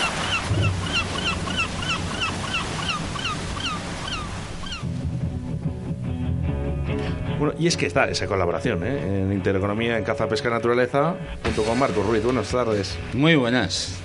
¿Qué tal? Bien, bien, bien. Aquí, aquí disfrutando un rato. A ¿Qué- veces, es- a veces está muy bien ver la radio desde fuera. Sí, qué bien te sienta la camiseta, ¿eh? Ah, sí, sí. Lo que pasa que me, Estamos, eso- estamos me de foto- de otro color. Claro, no, ya, creo que Víctor, Víctor ya no está. ¿eh? Hay alguno que se me ha escapado todavía. Vale, pero hay que hacer la foto ¿eh? en común, ¿eh? todos juntos. Sí, lo que pasa que no sé por qué nos han puesto a dos de otro color, ¿no? Eh, nos han mirado mal a ti y a mí y nos han puesto de Bueno, color yo creo que ha habido un pequeño descontrol a la hora de las tallas. Hemos ido cogiendo cada uno la que. Yo cuando me la preguntó que- Oscar le dije la misma que tú. Me falta, me falta eh, la camiseta de Adolfo Palacios que la voy a pedir, me dices la talla y te la, te la hago llegar. Y Eh, mira, sin ningún levanta la mano Nada, Verónica también. Me, me han echado la bronca los de las camisetas. Me ha dicho que a ver si comemos menos. Eh, todo talla grandes. No, Yo ahí lo dejo, ¿eh? Luego ya, luego vosotros. Bueno, Marcos Ruiz, eh, Caza, Pesca y Naturaleza, y además eh, Río de la Vida, colabora también con este programa. Sí, tenemos ya una sección en conjunto, en los dos. Eh, normalmente es Osquitar el que está conmigo en el programa. De vez en cuando tengo la suerte de que tengo a Sebas también. Eh, pero bueno, eh, Sebas se, se presta menos, se presta menos, es más vago. Es más vago, importante, presta Marcos, menos. importante estos encuentros eh, para difundir, eh, en este caso, ¿no? la pesca en Castilla y León. Eh, no nos queda otro remedio. Eh, hay que potenciar y fomentar todo este tipo de encuentros. Eh, tenemos, como habéis dicho ya muchos, eh, no vivimos nuestro mejor momento. Vamos a decirlo así, claro. Eh, por desgracia, nos hemos desconectado de la gente. O la gente se ha descon- desconectado de nosotros. Parte por nuestra culpa y parte por muchas cosas más. Pero tenemos que volver a recuperarlo. Y eventos así es con lo que podemos volver a conectar y volver a llamar la atención y que nos vuelvan a mirar. Si no pedimos más, primero míranos y luego ya te contamos. Tú que viajas mucho, Marcos, eh, que yo que sé, que además estás en muchos eventos, ¿no? De caza, de pesca, de naturaleza.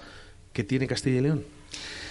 Eh, Castilla y León. Porque yo sé que eh, te gusta Castilla y León. A mí mucho, ya lo sabes. Tú fíjate, eh, aquí no había pescado. Sí he venido a cazar aquí, pero no había pescado aquí. ¿Qué tiene Castilla y León? Eh, aparte de mucho, mucha cultura y mucha historia, eh, tiene una gente increíble. Tiene una gente maravillosa. Y tiene lo más bonito que tenemos, que es un patrimonio natural que no lo hay en ninguna otra zona. O sea, la orografía que te encuentras aquí, el paisaje. Eh, puedes pasar de montañas duras, duras, y te lo digo con los recechos. Puedes pasar de montañas ruas, duras a ríos maravillosos, que tampoco son fáciles, ¿eh? Que tampoco son- Por cierto, me habéis dado el río Chungo hoy. Eh, eh, León nos han dado el río Chungo hoy, ¿no? ¿Qué parte has pescado, por cierto, Marcos? Si, Eh, si no pescas, está chungo. Díselo a Alberto y a No, no, Nacho Rojo. Por eso nos, ha- nos habéis dado el río Chungo, ¿verdad, Leo? Claro, eh, Leo ha logrado hacer cinco capturas pequeñitas que hemos soltado, menos una que tenía una buena pinta, y yo logro hacer dos capturas chiquititas. O sea, todo lo que veíamos era pequeñito. Nos habéis puesto el río chungo, ¿eh? El año que viene me pones en la otra zona buena, ¿eh? No la que las daba Nacho. Mañana, mañana vas a disfrutar, ¿eh? No la que las daba Nacho, que las dado la buena. No, sí, ¿eh? te voy a dejar yo a Claudia detrás tuyo, que va a ir pescando detrás tuyo. A ver quién saca más. Claudia, te Sí, vas a ella, ella detrás o tú delante. Escucha, pero no me hagas piruetas, ¿eh? Porque entonces no peco. Pescará, pescará, pescará. Marcos, Claudia. ¿cuántos años llevas en esta profesión? Eh, haciendo radio ya 10 años. 10 años. 10 años ya. Vocación Sí, total. pura y dura, ¿no? Pura y dura, 10 años ya.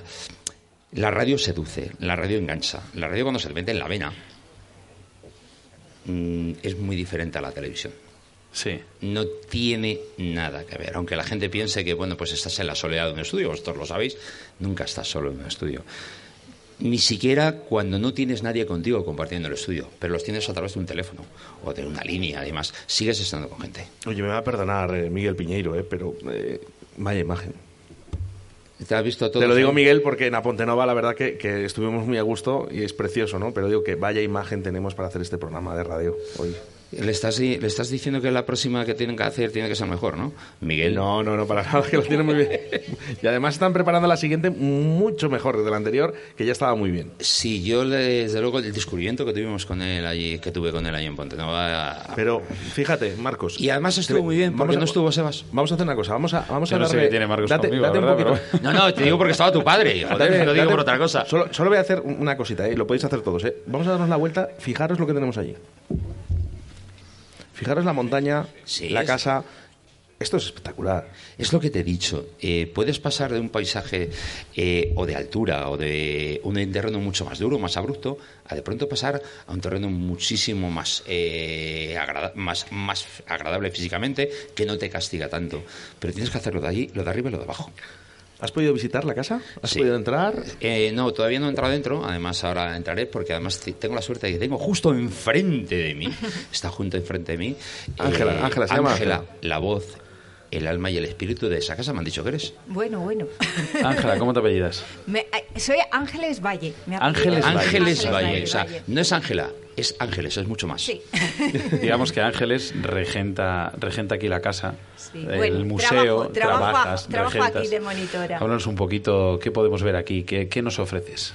Bueno, pues la Casa del Parque, pues eso es como una introducción para conocer este espacio natural que es la montaña palentina, para acercar un poco al visitante a los contenidos que se puede encontrar, ¿no? Que comentabas, ¿no? De montañas, de bosques, ¿no? De para organizar un poco su visita, ¿no? Ofrecemos, pues eso, qué rutas se pueden hacer, ¿no? Toda la red de senderos que hay dentro de- del entorno natural y luego también visitar el centro, ¿no? Que es pues una exposición con un vídeo que te presenta un poco todos los valores naturales de este entorno natural y luego pues salas expositivas, ¿no? Como la zona Oso que se inauguró recientemente y que es un recorrido que pues de la mano del oso conoces el parque natural, ¿no? Una exposición bonita, ¿no? Atractiva. La gente, la gente aquí ya puede salir con su guía, o sea, con sus papeles, para saber dónde tiene que ir a visitar, qué rutas puede, puede tener aquí cercanas. Eh, sí, eso es, ¿no? Aquí tenemos pues un planos, folletos específicos de cada rutita. Es una red de senderos, la verdad que muy mimada, muy cuidada, ¿eh? que repartidos, ¿no? Senderos desde zonas de montaña como la cascada de Mazobre, el Pozo de las Lomas, o rutas ya pues de zonas más de bosque como la Tejeda de Tosande o la cueva del nacimiento del Pisuerga, ¿no? Del río Pisuerga, ¿no? Hablando de Bueno, ríos. información van a tener si se acercan a Yo la tengo casa. aquí ¿eh? enfrente Para a mi mujer apuntando para venir otro fin de semana y, y dar zapatilla. Ángeles, cuando recomendéis una ruta a la gente, Sí. eh, ¿tenéis las rutas marcadas por la dificultad que Eso lleva? es, sí. Son todas rutas las que tenemos aquí de dificultad baja a media, orientadas a un público general. Paseitos que van desde 3 a 5 kilómetros, a lo más son 12, 13 kilómetros totales. ¿eh? Son rutas muy, muy para todos, digamos. Marcos, dígamelo. Te invito a que entres. Sí, sí, no, ahora, ahora, ahora ya sé que está Y la hora además te lo van a- pero, te lo van a explicar pero- pero perfectamente ahora voy a, voy a abusar de la de Ángeles y, decir que me lo enseñe. Y, lo ya sabes, ¿eh? con Teresa, un fin de semana aquí en Palencia. Sí, no, eh, ya me lo ha dicho, que tenemos que venirnos un fin de semana, pero me ha dicho, pero no vas a pescar, ¿no? Ni Bueno, vas a ya veremos, tampoco, ya ¿no? veremos, ya lo veremos, Es ya lo veremos. Ángeles, muchísimas gracias. Nada, vosotros, ahora, ¿eh? enhorabuena por el programa. Muchas gracias. Marcos, eh, este fin de semana, bueno, cogerás alguno de los eh, de los trayectos ¿no? que hemos hecho durante este programa. Hablaremos también ¿no? de, de- de este primer encuentro de prensa eh, en el que, bueno, pues la Junta de Castilla y León tiene mucha culpa, ¿no?, de que estemos hoy aquí. La verdad es que sí. te- aquí, sobre todo, tengo un grandísimo amigo como es Ignacio de la Fuente, que le tenemos ahí de pláticas, con el otro de la Fuente, con su primo lejano. y la verdad es que eh, hablamos muchas veces y siempre está diciendo tienes que venirte más, tienes que venirte más, tienes que venirte más. La verdad es que tengo que decirte que tiene razón. Tenía que venir más. Ignacio tenía que venir más. Tenía que venir más, teníamos que visitar más. Castilla y León potenciar- mágica, ¿no? Pero en este caso que estamos en Palencia, y no es por venderlo más que otros. os- eh, No, no, no, porque- toda Castilla por toda Castilla y León, ¿no? León. Pero, pero al final, hoy estamos en Palencia y con estas vistas, la verdad que anima, ¿no? A que a todo el mundo dices, oye, veniros por aquí, que yo quiero que viváis lo que estamos viviendo en estos momentos, en estas jornadas. Y además que creo que es un destino que puede ser muy familiar. Eh, podremos venir a cazar o a pescar, me da exactamente igual los que nos gusta, pero creo que es un destino que podemos traer a la familia, porque tiene mucho más. Tiene muchísimo más. Tiene mucho más, como tú has dicho. Tiene, esa gastronomía, que tiene ese medio ambiente brutal y, y al final vienen, estaban encajando antes tus compañeros de radio y demás, que decían que, que- que al final no, no, no es todo el, el- Me explico. La pesca habría que meterla más como, como un poco como de, de calzado o de calzador Para, para, me- un- para introducirse más en la naturaleza. Hace un momento creo que ha sido Nacho el que ha dicho lo de eh, cómo en otros países eh, se potencia, se fomenta, eh, se vende, vamos a decirlo así, claro, se vende un producto como es este y aquí lo hacemos muy mal. Tenemos esa remora, lo hacemos muy mal. No somos capaces de, de hacer entender a la gente que, eh, mira, vas a Fitur, mm, llegas a países como Argentina, a otros países sus están en Fitur, tienes caza y tienes pesca, en el caso de Argentina. Y otros países es exactamente lo mismo. Nosotros no. Y Castilla León y otras comunidades autónomas tienen que coger y vender esto. Vender esto. Esto no tiene comparación con nada. O sea, el que venga aquí un fin de semana eh, se va a llevar tantas experiencias y tantos momentos que no tiene comparación con nada. Que ese, como tú has dicho, esa manera de entrar pueda ser con lo de vente a pescar, pero no solo a pescar, o vente a cazar, pero no solo a cazar, vente con la familia. No, no, no, tenemos una montaña muy bonita, por Claro. cierto, ¿eh? a la que yo he asistido muchísimas veces. Anda, que no he venido yo veces a Cervera eh, a hacer rutas de senderismo.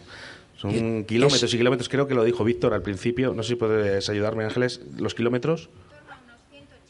180. Claro. Por eso digo, eh, ¿qué trabajo tenemos que hacer? Tenemos que enseñárselo, hacer a través de nuestras ondas, eh, Nacho, a través de sus imágenes o nuestros amigos de, que vienen de Córdoba. Y lo que tenemos que hacer es enseñarles, seducirles, incitarles a que vengan. Si al final esto es un gran potencial que si, digamos, si se usa bien, como bien has dicho, en este caso decías Claro. eh, Chile, Argentina, que vienen a... Es que lo hacen. ¿Por qué no Yo lo estoy podemos convencido. hacer nosotros? Mira, además, eh, Pepe, que además eh, ha, vi- ha visitado otros países también, ¿no? Eh, al final nos quedamos siempre lo mismo. Si lo tengo en casa, ¿para qué Claro. me voy a ir fuera? ¿Por qué me voy fuera? ¿Para qué me voy a ir fuera si lo tengo aquí? Si tengo el río Carrión que me da peces, disfruto. Esto me lo ha dicho Pepe, ¿eh? Estas son palabras de él. Sí. me decía Pepe Escapa, me decía, dice, ¿pero para qué me voy a ir yo a Chile otra vez? Dice, si yo las truchas las tengo en el Carrión. ¿Por qué me voy a ir a la Patagonia a pescar? Si me puedo venir aquí al Carrión o a otros, otros ríos de la zona, donde voy a tener las mismas sensaciones o mejores, con una gastronomía brutal, con, un- con- con un- unos monumentos y una historia increíble, con una gente maravillosa. Marcos, eh, vamos, tenemos las entrevistas Sí. eh, que bueno que nos ha hecho Leonardo de la Fuente, a nuestro consejero, al director, también a Ranz, eh, que tenemos que nuestros oyentes las tienen que escuchar. Ujú. Nosotros vamos a recoger, pero nuestros oyentes se tienen que es- escuchar estas entrevistas. Muchísimas gracias por asistir a este evento, por, Pero- ayu- por ayudarnos, ¿no? También a, a realizar este programa que es vuestro también. Ya sabes que aquí estamos para echarnos una mano unos a otros y es lo que tenemos que hacer. Todos final a una. somos, compa- somos compañeros de ondas. Esto, Hermanos esto del es- metal. Esto es una gran familia y este primer encuentro de prensa Río de la Vida yo creo que ha servido para estrechar los lazos una vez más y demostrar que somos compañeros y vamos todos en la misma dirección. Yo no dejé de esa. Bueno, un aplauso. ¿eh? Síguenos a través de Facebook, Río de la Vida.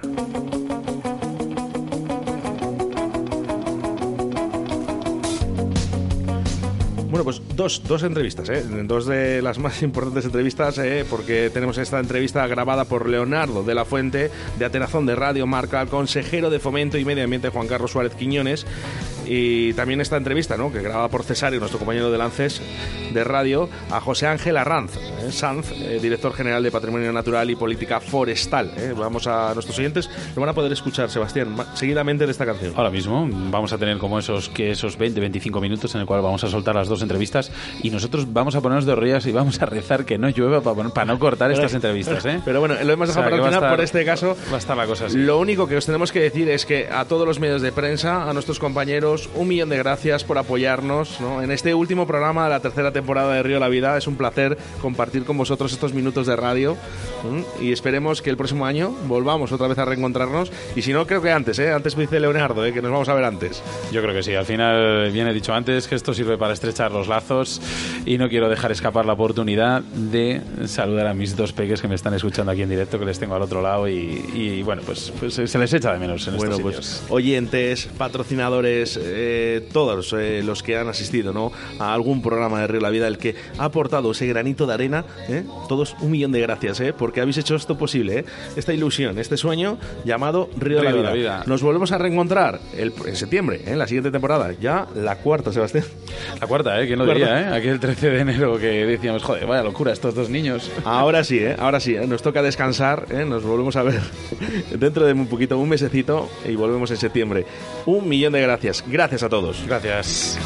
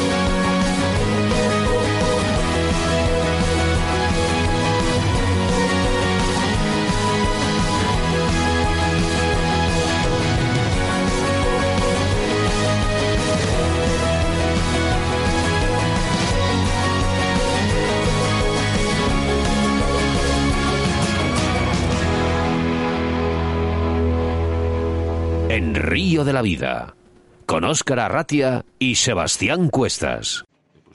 Pues Juan Carlos Suárez Quiñones, muchas gracias por recibirnos y por atender en esta entrevista de forma conjunta a los medios más destacados de España para hablar de la pesca en Castilla y León. Sabemos que la agenda del consejero pues es muy muy variable y en función de las necesidades que se vayan produciendo y por eso mejor pues dejamos grabada la entrevista y si el próximo día 16 puede estar con nosotros, encantadísimos y si no que los oyentes sepan que esto está realizado y que vamos a hablar de pesca con el consejero. Así que gracias por atendernos, eso de antemano. Muchas gracias, consejero. Muchas gracias a vosotros por el- la labor que hacéis y el papel de divulgación de, de- muchísimos temas, entre ellos, por ejemplo, este tan importante en Castellón como es la pesca. Pues vamos a hablar de pesca, porque estamos en plena campaña de pesca en Castilla y León. Pensamos que la sequía de este año podía haber afectado al calendario de pesca, pero sin embargo parece que se va manteniendo y ahí seguimos cumpliendo con lo establecido, ¿verdad? ¿Cómo, cómo está marchando la temporada? Bueno, las lluvias es verdad que han sido escasas, eh, en- pero bueno, nuestros ríos, a pesar de esa escasez, han mantenido un caudal adecuado para las poblaciones de peces. Lo conocen muy bien los pescadores. Las primaveras sin grandes avenidas son mejores para la pesca, aunque sean peores para los pantanos, ¿no? Para llenar los pantanos. En cualquier caso, lo que está claro es que las poblaciones piscícolas han mejorado sustancialmente en los últimos años mm, debido a varios factores, entre ellos eh, nuestra ley de pesca sostenible del año 2013, ¿no? Y también a la mejora de la calidad de las aguas por toda esta política que estamos re- re- realizando de depuración de las aguas residuales para que viertan eh, a los ríos en, en un estado adecuado, ¿no? Eh, esto lo transmiten los aficionados y hay que recordar que yo soy de León y desde luego en León se habla mucho de pesca y me cuentan muchas cosas de pesca. Te cuentan que eh, muchas cosas no se ven y, por ejemplo, cuando viene el estiaje, que siempre hay cuadrillas de trabajadores de la Junta están pendientes de recuperar esos peces que podrían a lo mejor quedarse ahí varados o morir por falta de agua. No es el caso todavía este año, pero eso no se ve, muchas, muchas veces no se ve, ¿verdad? Es verdad que hay eh, mucho desconocimiento, porque no tiene por qué haberlo en la población, de cosas que hace la Junta de Castilla y León. Entre ellas esta, la preocupación de este personal público, porque cuando viene una baja importantísima del caudal de los, de los ríos, pues eh, los peces que quedan ahí puedan ser recuperados, puedan ser llevados a un lugar donde vuelven eh, a un hábitat eh, saludable y correcto, y por tanto esa preocupación pone de manifiesto el mimo con que todo el personal público de la Consejería trata, tiene a la pesca para mantener pues esa pureza de nuestras razas de peces y desde luego esa, esa calidad que tiene indudable la pesca en Castilla El consejero Castilla León es uno de esos deseos piscícolas para miles de pescadores españoles. Estamos en periodo vacacional. ¿Qué, porcentaje de pescadores foráneos acuden año tras año a pescar a Castilla León? Bueno, yo creo que, y bueno, eso lo sabe la gente de la pesca, ¿no? Eh, Castilla y León es, es un destino de pesca continental de truchas, por ejemplo, en España fundamental. Podemos decir que no es un destino, es el destino de la pesca continental eh, de la trucha en España. Eh, lo dice todo el mundo, lo dice todos los eh, pescadores que vienen de otras comunidades y que vienen del extranjero.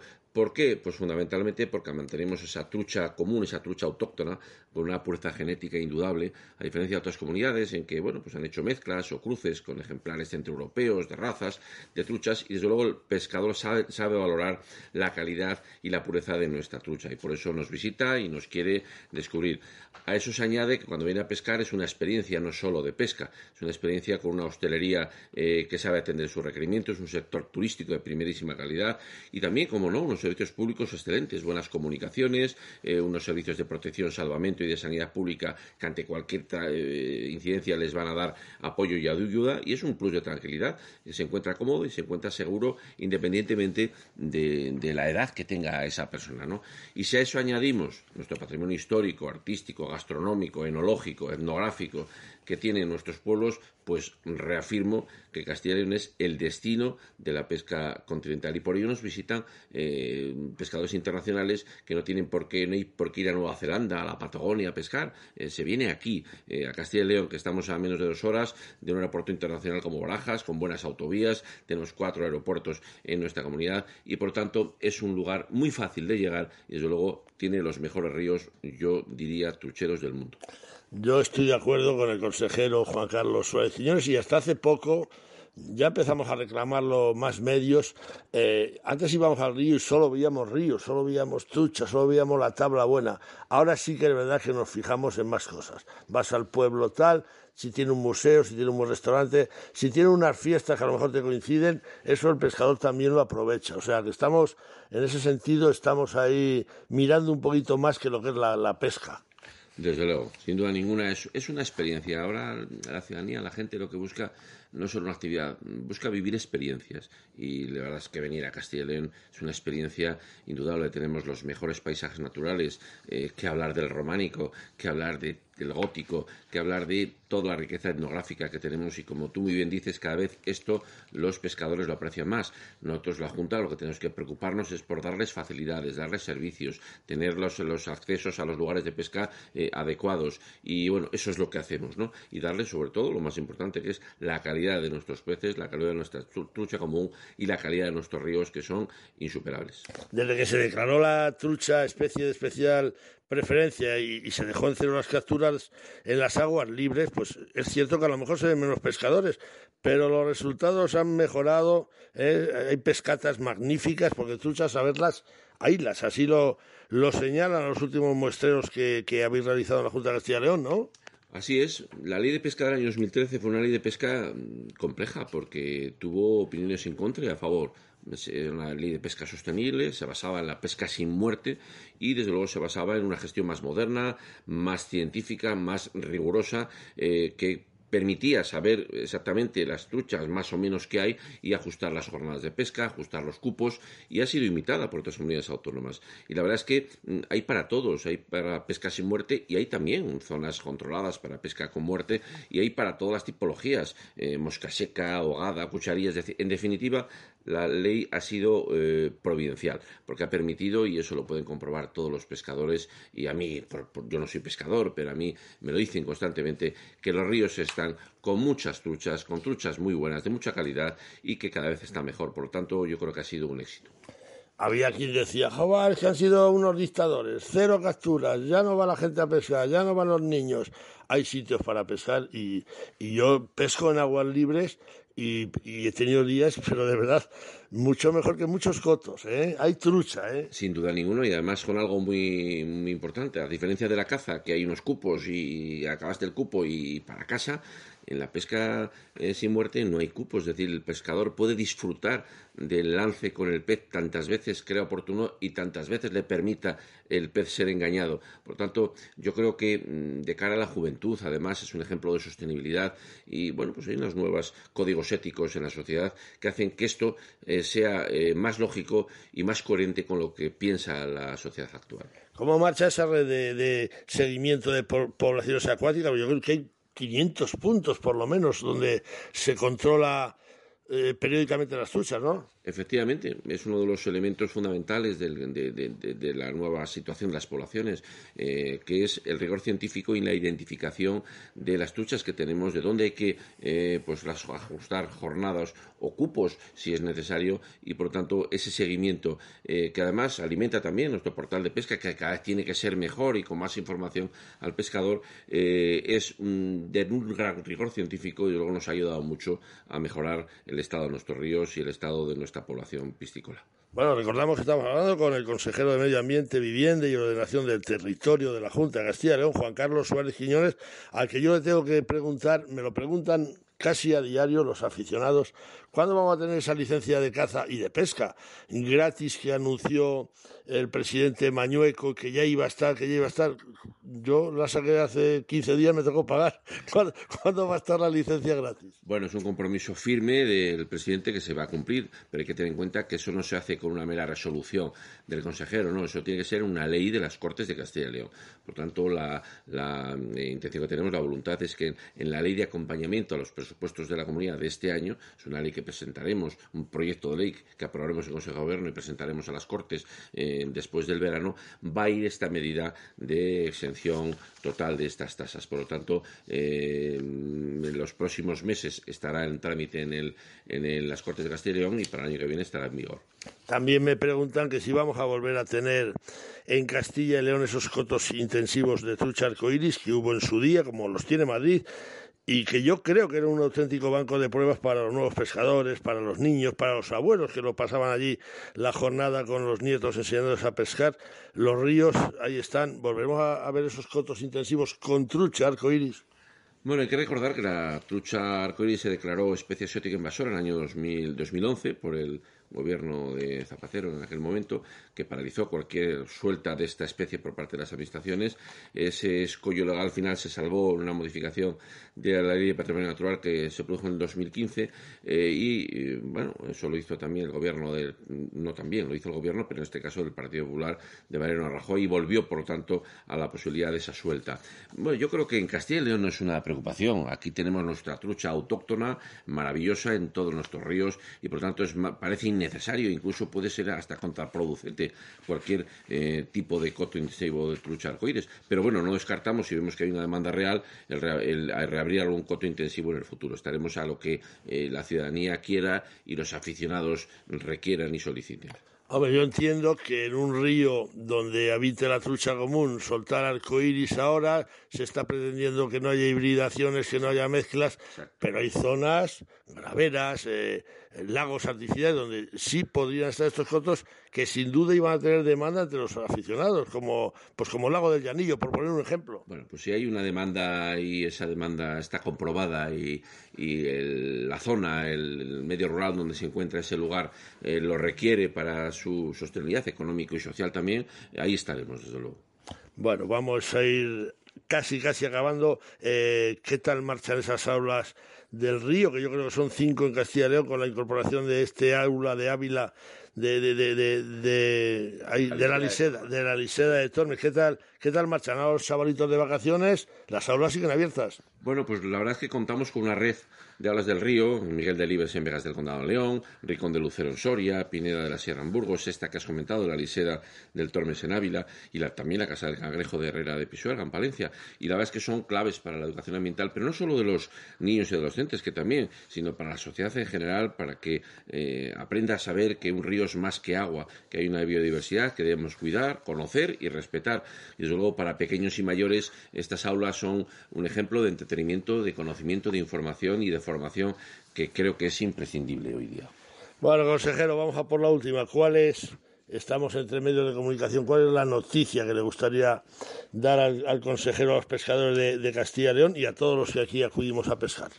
Bueno, yo creo que la noticia que les, me gustaría darles es la que se puede dar, y es que nuestros ríos y nuestras poblaciones cada vez se encuentren en un mejor estado de conservación, que lo están. Eso es una gran noticia, y con carácter general es así, eh, a pesar de que los escenarios climáticos son complejos y no acompañan mucho, ¿no? con la escasez de lluvias y con determinados fenómenos extremos. La segunda noticia eh, que yo creo que se, me gustaría dar y se puede dar es que los pescadores que acuden a Castilla y León encontrarán una gran variedad de especies de pesca, eh, que podrán pescar con múltiples modalidades y en una buena parte del año. Y además que lo harán en cotos de pesca, en escenarios deportivos, en áreas de regulación controlada, mejor señalizados cada vez, mejor acondicionados y además pues unas jornadas informadas por un portal de pesca moderno. Todo esto es lo que a mí me gustaría dar y creo que en casi su totalidad hoy día se puede dar sin perjuicio de que hay todavía márgenes de mejora. Pues, consejero Juan Carlos Suárez Quiñones, muchísimas gracias por habernos atendido. Esperemos contar con tu presencia el próximo día 16 y 17, que la agenda te lo permita, y si no te lo permite, pues, ¿qué le vamos a hacer? Por lo menos nos llevamos ya el trabajo hecho. Así que muchas gracias. Desde luego, si pudiera estar ahí, estaré y sin duda ninguna estar en espíritu porque es una jornada muy interesante, eh, muy importante para Castilla y León y por lo tanto agradecer y felicitar a todos la, que, que la hacen posible eh, que se celebre. Y gracias a, a ti y a vuestro programa por la difusión. Podemos adelantar, yo ya estoy trabajando en el próximo Pesca Press para 2023. ¿Lo podemos adelantar que, que lo vamos a tener? Desde luego, sin duda ninguna. Pesca Press es una actividad eh, muy relevante de, bueno, de mostrar y compartir con los medios de comunicación el estado de la pesca en Castilla y León, el futuro y los proyectos, y por tanto, total apoyo y desde luego tienes eh, mi, mi, mi apoyo absoluto para que se celebre. Pues vamos a poner, dicho queda, esta es una primicia, gracias. Y continuamos, gracias. Por gentileza de la Junta de Castilla y León, se ha organizado una concentración de la prensa especializada en materia de pesca recreativa y deportiva para comprobar personalmente las bondades que tiene Castilla y León para la práctica de esta afición. Diferentes medios nos hemos concentrado en Cervera de Pisuerga, un lugar que recuerdo con cariño porque me vio crecer y donde empecé a pescar desde muy joven. Entonces iba en bicicleta y había mucha pesca. No, había muchísimas truchas fario y cangrejos, el Austropotamobius, pallipes. Aprovechamos este acontecimiento para abordar a don José Ángel Ardanzán, que es el director general de Patrimonio Natural y Política Forestal de Castilla y León, para que nos explique el privilegio que supone para un pescador estar en los ríos de la comunidad de Castilla y León. José Ángel, eh, buenas tardes. Desde siempre, la dirección general que representas ha promocionado el turismo de naturaleza y los deportes al aire libre en Castilla y León. Decir que mi León es la catedral de las truchas fario no es una novedad. La historia lo demuestra. Desde el año 2013, la pesca de la trucha común en Castilla y León ha sufrido una metamorfosis. Ahora los tramos libres trucheros son de captura y suelta. Incluso en las aguas no trucheras se ha establecido un cupo de cero truchas.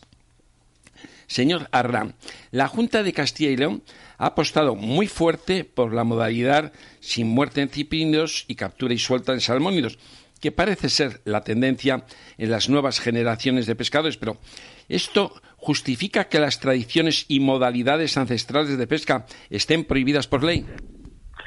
Eh, pues No, la verdad es que hemos querido eh, hacer eh, dar una nueva visión a la gestión de la, de la pesca y desde luego no favoreciendo ni eh, las artes tradicionales ni, ni, ni las nuevas. Evidentemente eh, estamos encantados de que eh, las nuevas modalidades que son las que nuevos pescadores están incorporando pues encuentren en Castilla y León pues es, el lugar donde poder disfrutar pues de esa pesca. Por ejemplo a mosca seca que es una de las modalidades ahora mismo con más tradición. Pero sin sin dejar de lado la siguiente. El, el objetivo de la ley no era ese ni ni, ni de, ni de lejos no el objetivo de la ley era pasar a hacer una gestión más eh, profesional y más eh, científica basada en, datos eh, reales. Y eso eh, nos llevó sobre todo la base de, toda nuestra nueva planificación a raíz de la ley en tener un conocimiento y un seguimiento mucho más eh, detallado de qué pasaba en nuestros ríos en todos los sentidos. Y a partir de ahí planificar, ¿no?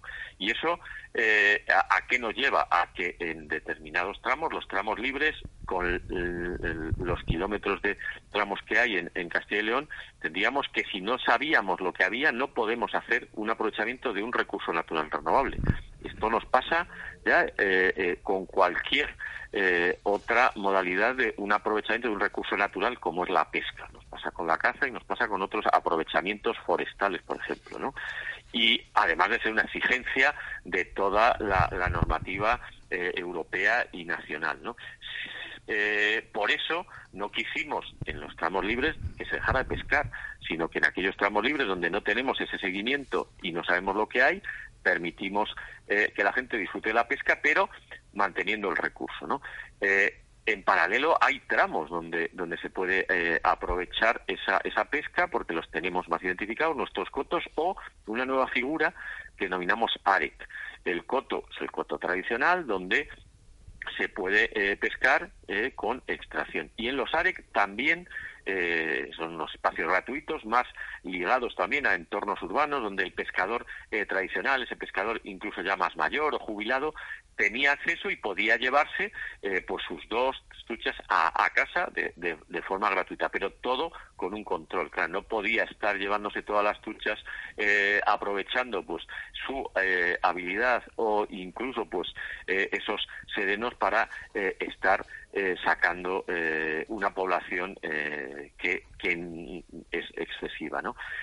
Porque sí que hemos llegado también a otra conclusión, que aunque los ríos tienen eh, otros problemas mucho más serios y más gordos, que estamos trabajando en ellos, como su depuración, eh, etcétera, eh, eh, la presión de la pesca eh, también se, se, se notaba, eso lo intuíamos ya, teníamos algunos datos y desde luego estos 10 años de la ley de pesca nos están dando la razón que en aquellos tramos donde eh, está habiendo una menor presión de la pesca también se han recuperado y sobre todo son eh, más interesantes para la pesca porque tenemos ejemplares eh, también de un tamaño eh, con el cual los pescadores están disfrutando más, ¿no? Y no solo un pescador, sino que pueden disfrutar varios. Eh, Cervera de Pisorga, el lugar de encuentro, donde yo, siendo leonés, me crié con mi familia, todavía me quedan algunos parientes. Hoy es el centro logístico de una jornada de turismo de pesca. Aún recuerdo mis años de guaje, madrugando para ir de pesca con la bicicleta de mi tío Antonino. Es más, tengo mi récord de trucha común aquí con 18 años pescada a cucharilla en el río Pisuerga, a su paso por Cervera a la altura de la Bárcena junto al campo de fútbol, un ejemplar que pesó un kilo ochocientos gramos. Yo entonces no tenía sacadera ni tenía nada, era un crío y sin un céntimo, me tuve que tirar al río para echar la trucha a tierra. Señor Arran, de todo Castilla y León, cada provincia tiene lógicamente su encanto, paisaje y turismo. Cervera de Pisuerga se ha elegido en esta ocasión por alguna razón especial.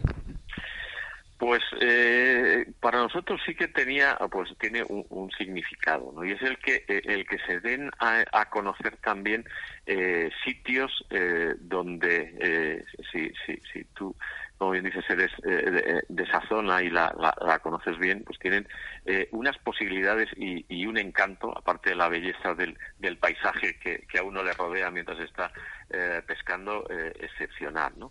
Eh, quizá eh, eh, nuestros ríos trucheros más, más conocidos eh, sean los, los leoneses, ¿no? los de más fama. Eh, claro, estamos hablando de Palencia, que es eh, continu- continuación de esa Cantábrica, esos ríos cantábricos eh, también eh, espectaculares, con una potencialidad tremenda y, y- y que eh, quizás se conozcan eh, algo menos y que también queremos dar a conocer, ¿no? Pero eh, también vamos a, a- intentar el, el- el dar a, conocer lo que pasa en, en otras provincias y, lo intentaremos hacer con estos eh, encuentros, ¿no? Porque la provincia de Burgos es, es- una maravilla con su parte también de, de vertiente del Ebro, aquellos, este- esos ríos del norte del Ebro, los ríos que tiene también de la, de la cuenca del, Duero Soria, con esos ríos eh, ya emblemáticos del el, el Lucero o el, Avión o el propio o el propio Duero, ¿no? Eh, Segovia quizá con, sus cabeceras del Eresma y del Cega también muy interesantes.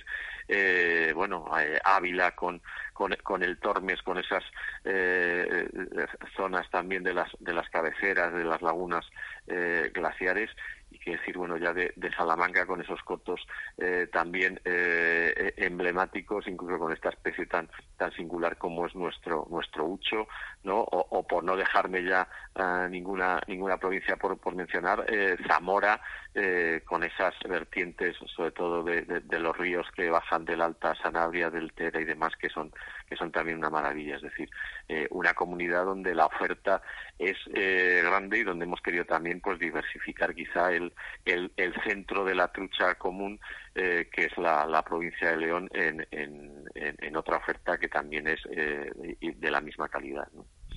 Yo la verdad que defiendo mucho León, aparte de haber nacido ahí, porque es, es donde yo mamé la pesca desde muy niño y entonces lo conozco mejor que el resto de España que también he visitado. La trucha es la reina de los salmónidos de agua dulce entre los pescadores, pero también recuerdo coger cangrejos de los nuestros, los autóctonos, aunque dicen ahora algunos investigadores que los introdujo el rey Felipe II desde Italia para satisfacer esa gula. Pocos años más tarde llegó la introducción de cangrejos americanos en las marismas del Guadalquivir, por desgracia portadores de la peste del cangrejo, y que ha sido un desastre para el nuestro, el autóctono. En el año 1978 se detectó la afanomicosis, mucho ecologismo, dictar normas sobre especies exóticas invasoras en el boletín oficial del Estado, pero la verdad es que la patata caliente se la ha pasado el Gobierno de España a las comunidades autónomas y cada una le está echando imaginación al asunto.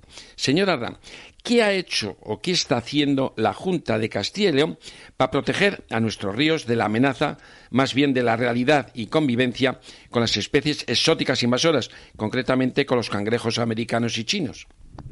Pues eh, la verdad es que eh, antes hablábamos de los problemas de los ríos, decíamos que uno de la, la- la contaminación, se está avanzando mucho en ello, otro eh, que eh, nos preocupa muchísimo y que sigue eh, pues eh, imparable es el tema de introducción de especies exóticas en general, eh, pero sobre todo la problemática que suponen las especies cuando son acuáticas, cuando están en, los ríos, en los lagos, en los embalses.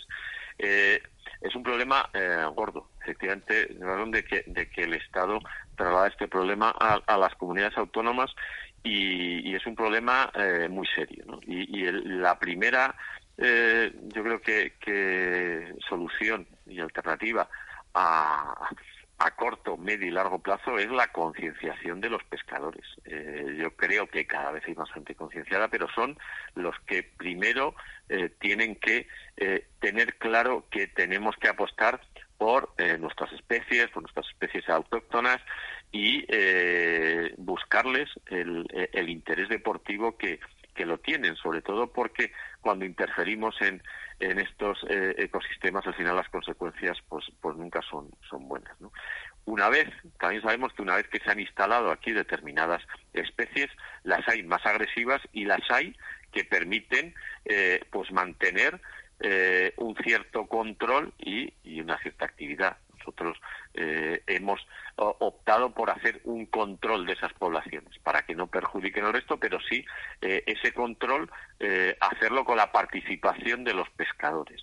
Y eso es lo que hemos hecho eh, con los cangrejos. Los cangrejos los hemos hemos elaborado un plan de control y erradicación del cangrejo rojo y del señal que sabemos que es eh, muy complicado, muy complicado. No creo que, que lo consigamos estas especies una vez que se, asientan es prácticamente eh, imposible erradicarlas, a no ser que suceda, pues como sucedió con nuestro cangrejo autóctono, que, que una enfermedad se lo se lo lleve. Pero sí que intentamos mantener un cierto control y para eso contamos con los con los pescadores, ¿no? De tal forma que eh, haya posibilidad de, de hacer una extracción de, los mismos, incluso un aprovechamiento, eh, como era el aprovechamiento eh, de, culinario que tenían eh, familiar, porque no se permite eh, su venta, pero sí ese aprovechamiento culinario y desde luego pues eh, sin limitaciones de, de tallas, de tamaños, de ríos o lugares. Simplemente lo que limitamos es para mantener la compatibilidad con otros aprovechamientos. Las limitaciones que nosotros tenemos para, para el control de estas especies eh, son para hacerlas eh, viables con los aprovechamientos, por ejemplo, pues de, eh, la, de la pesca eh, de, la, de la trucha de otras, otras especies. ¿no?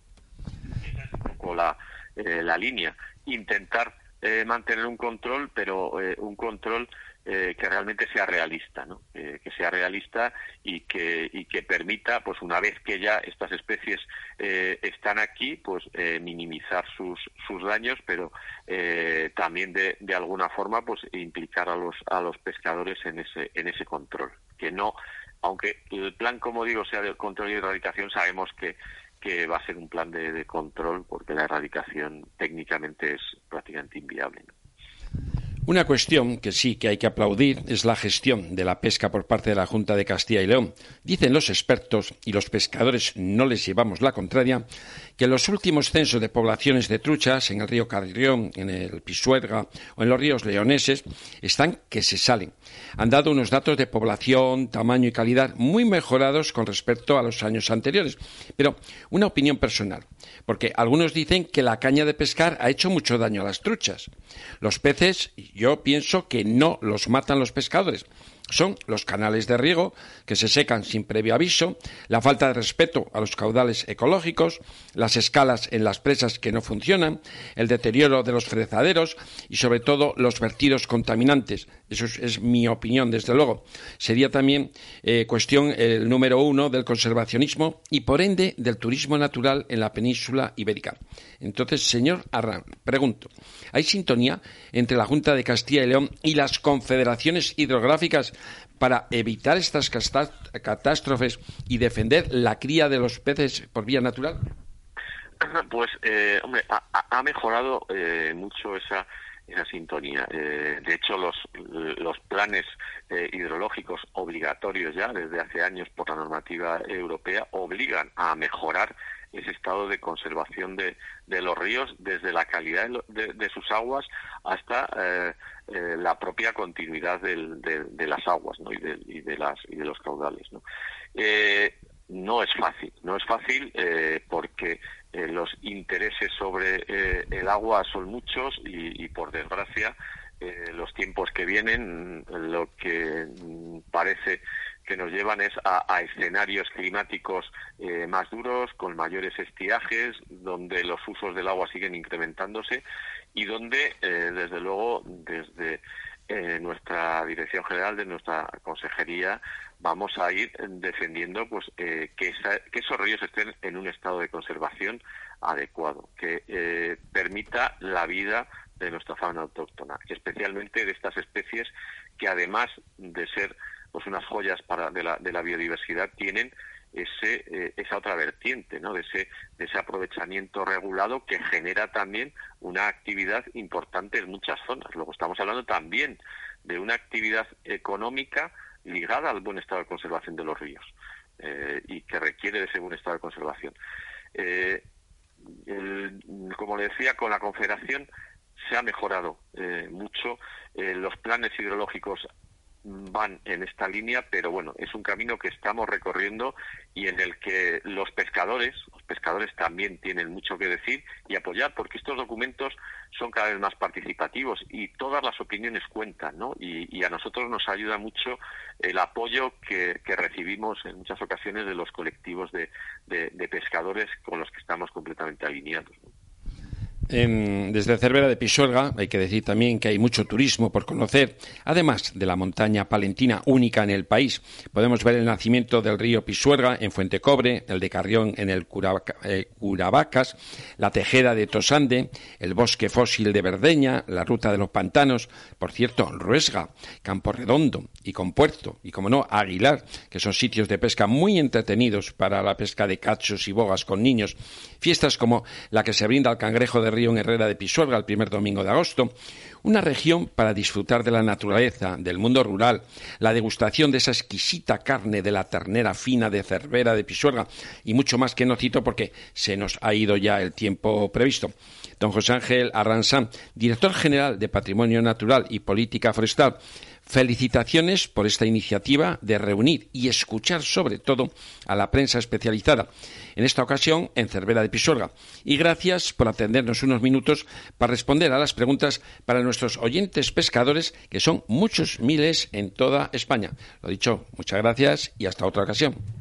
Muchas gracias, eh, Cesario, por eh, escucharnos, por darnos vuestra opinión y, y espero que, esta sea pues la, la continuidad de estas jornadas que queremos hacer para dar a conocer también la pesca de Castilla y León y dar y oír la voz de los pescadores a través vuestro. Muchas gracias.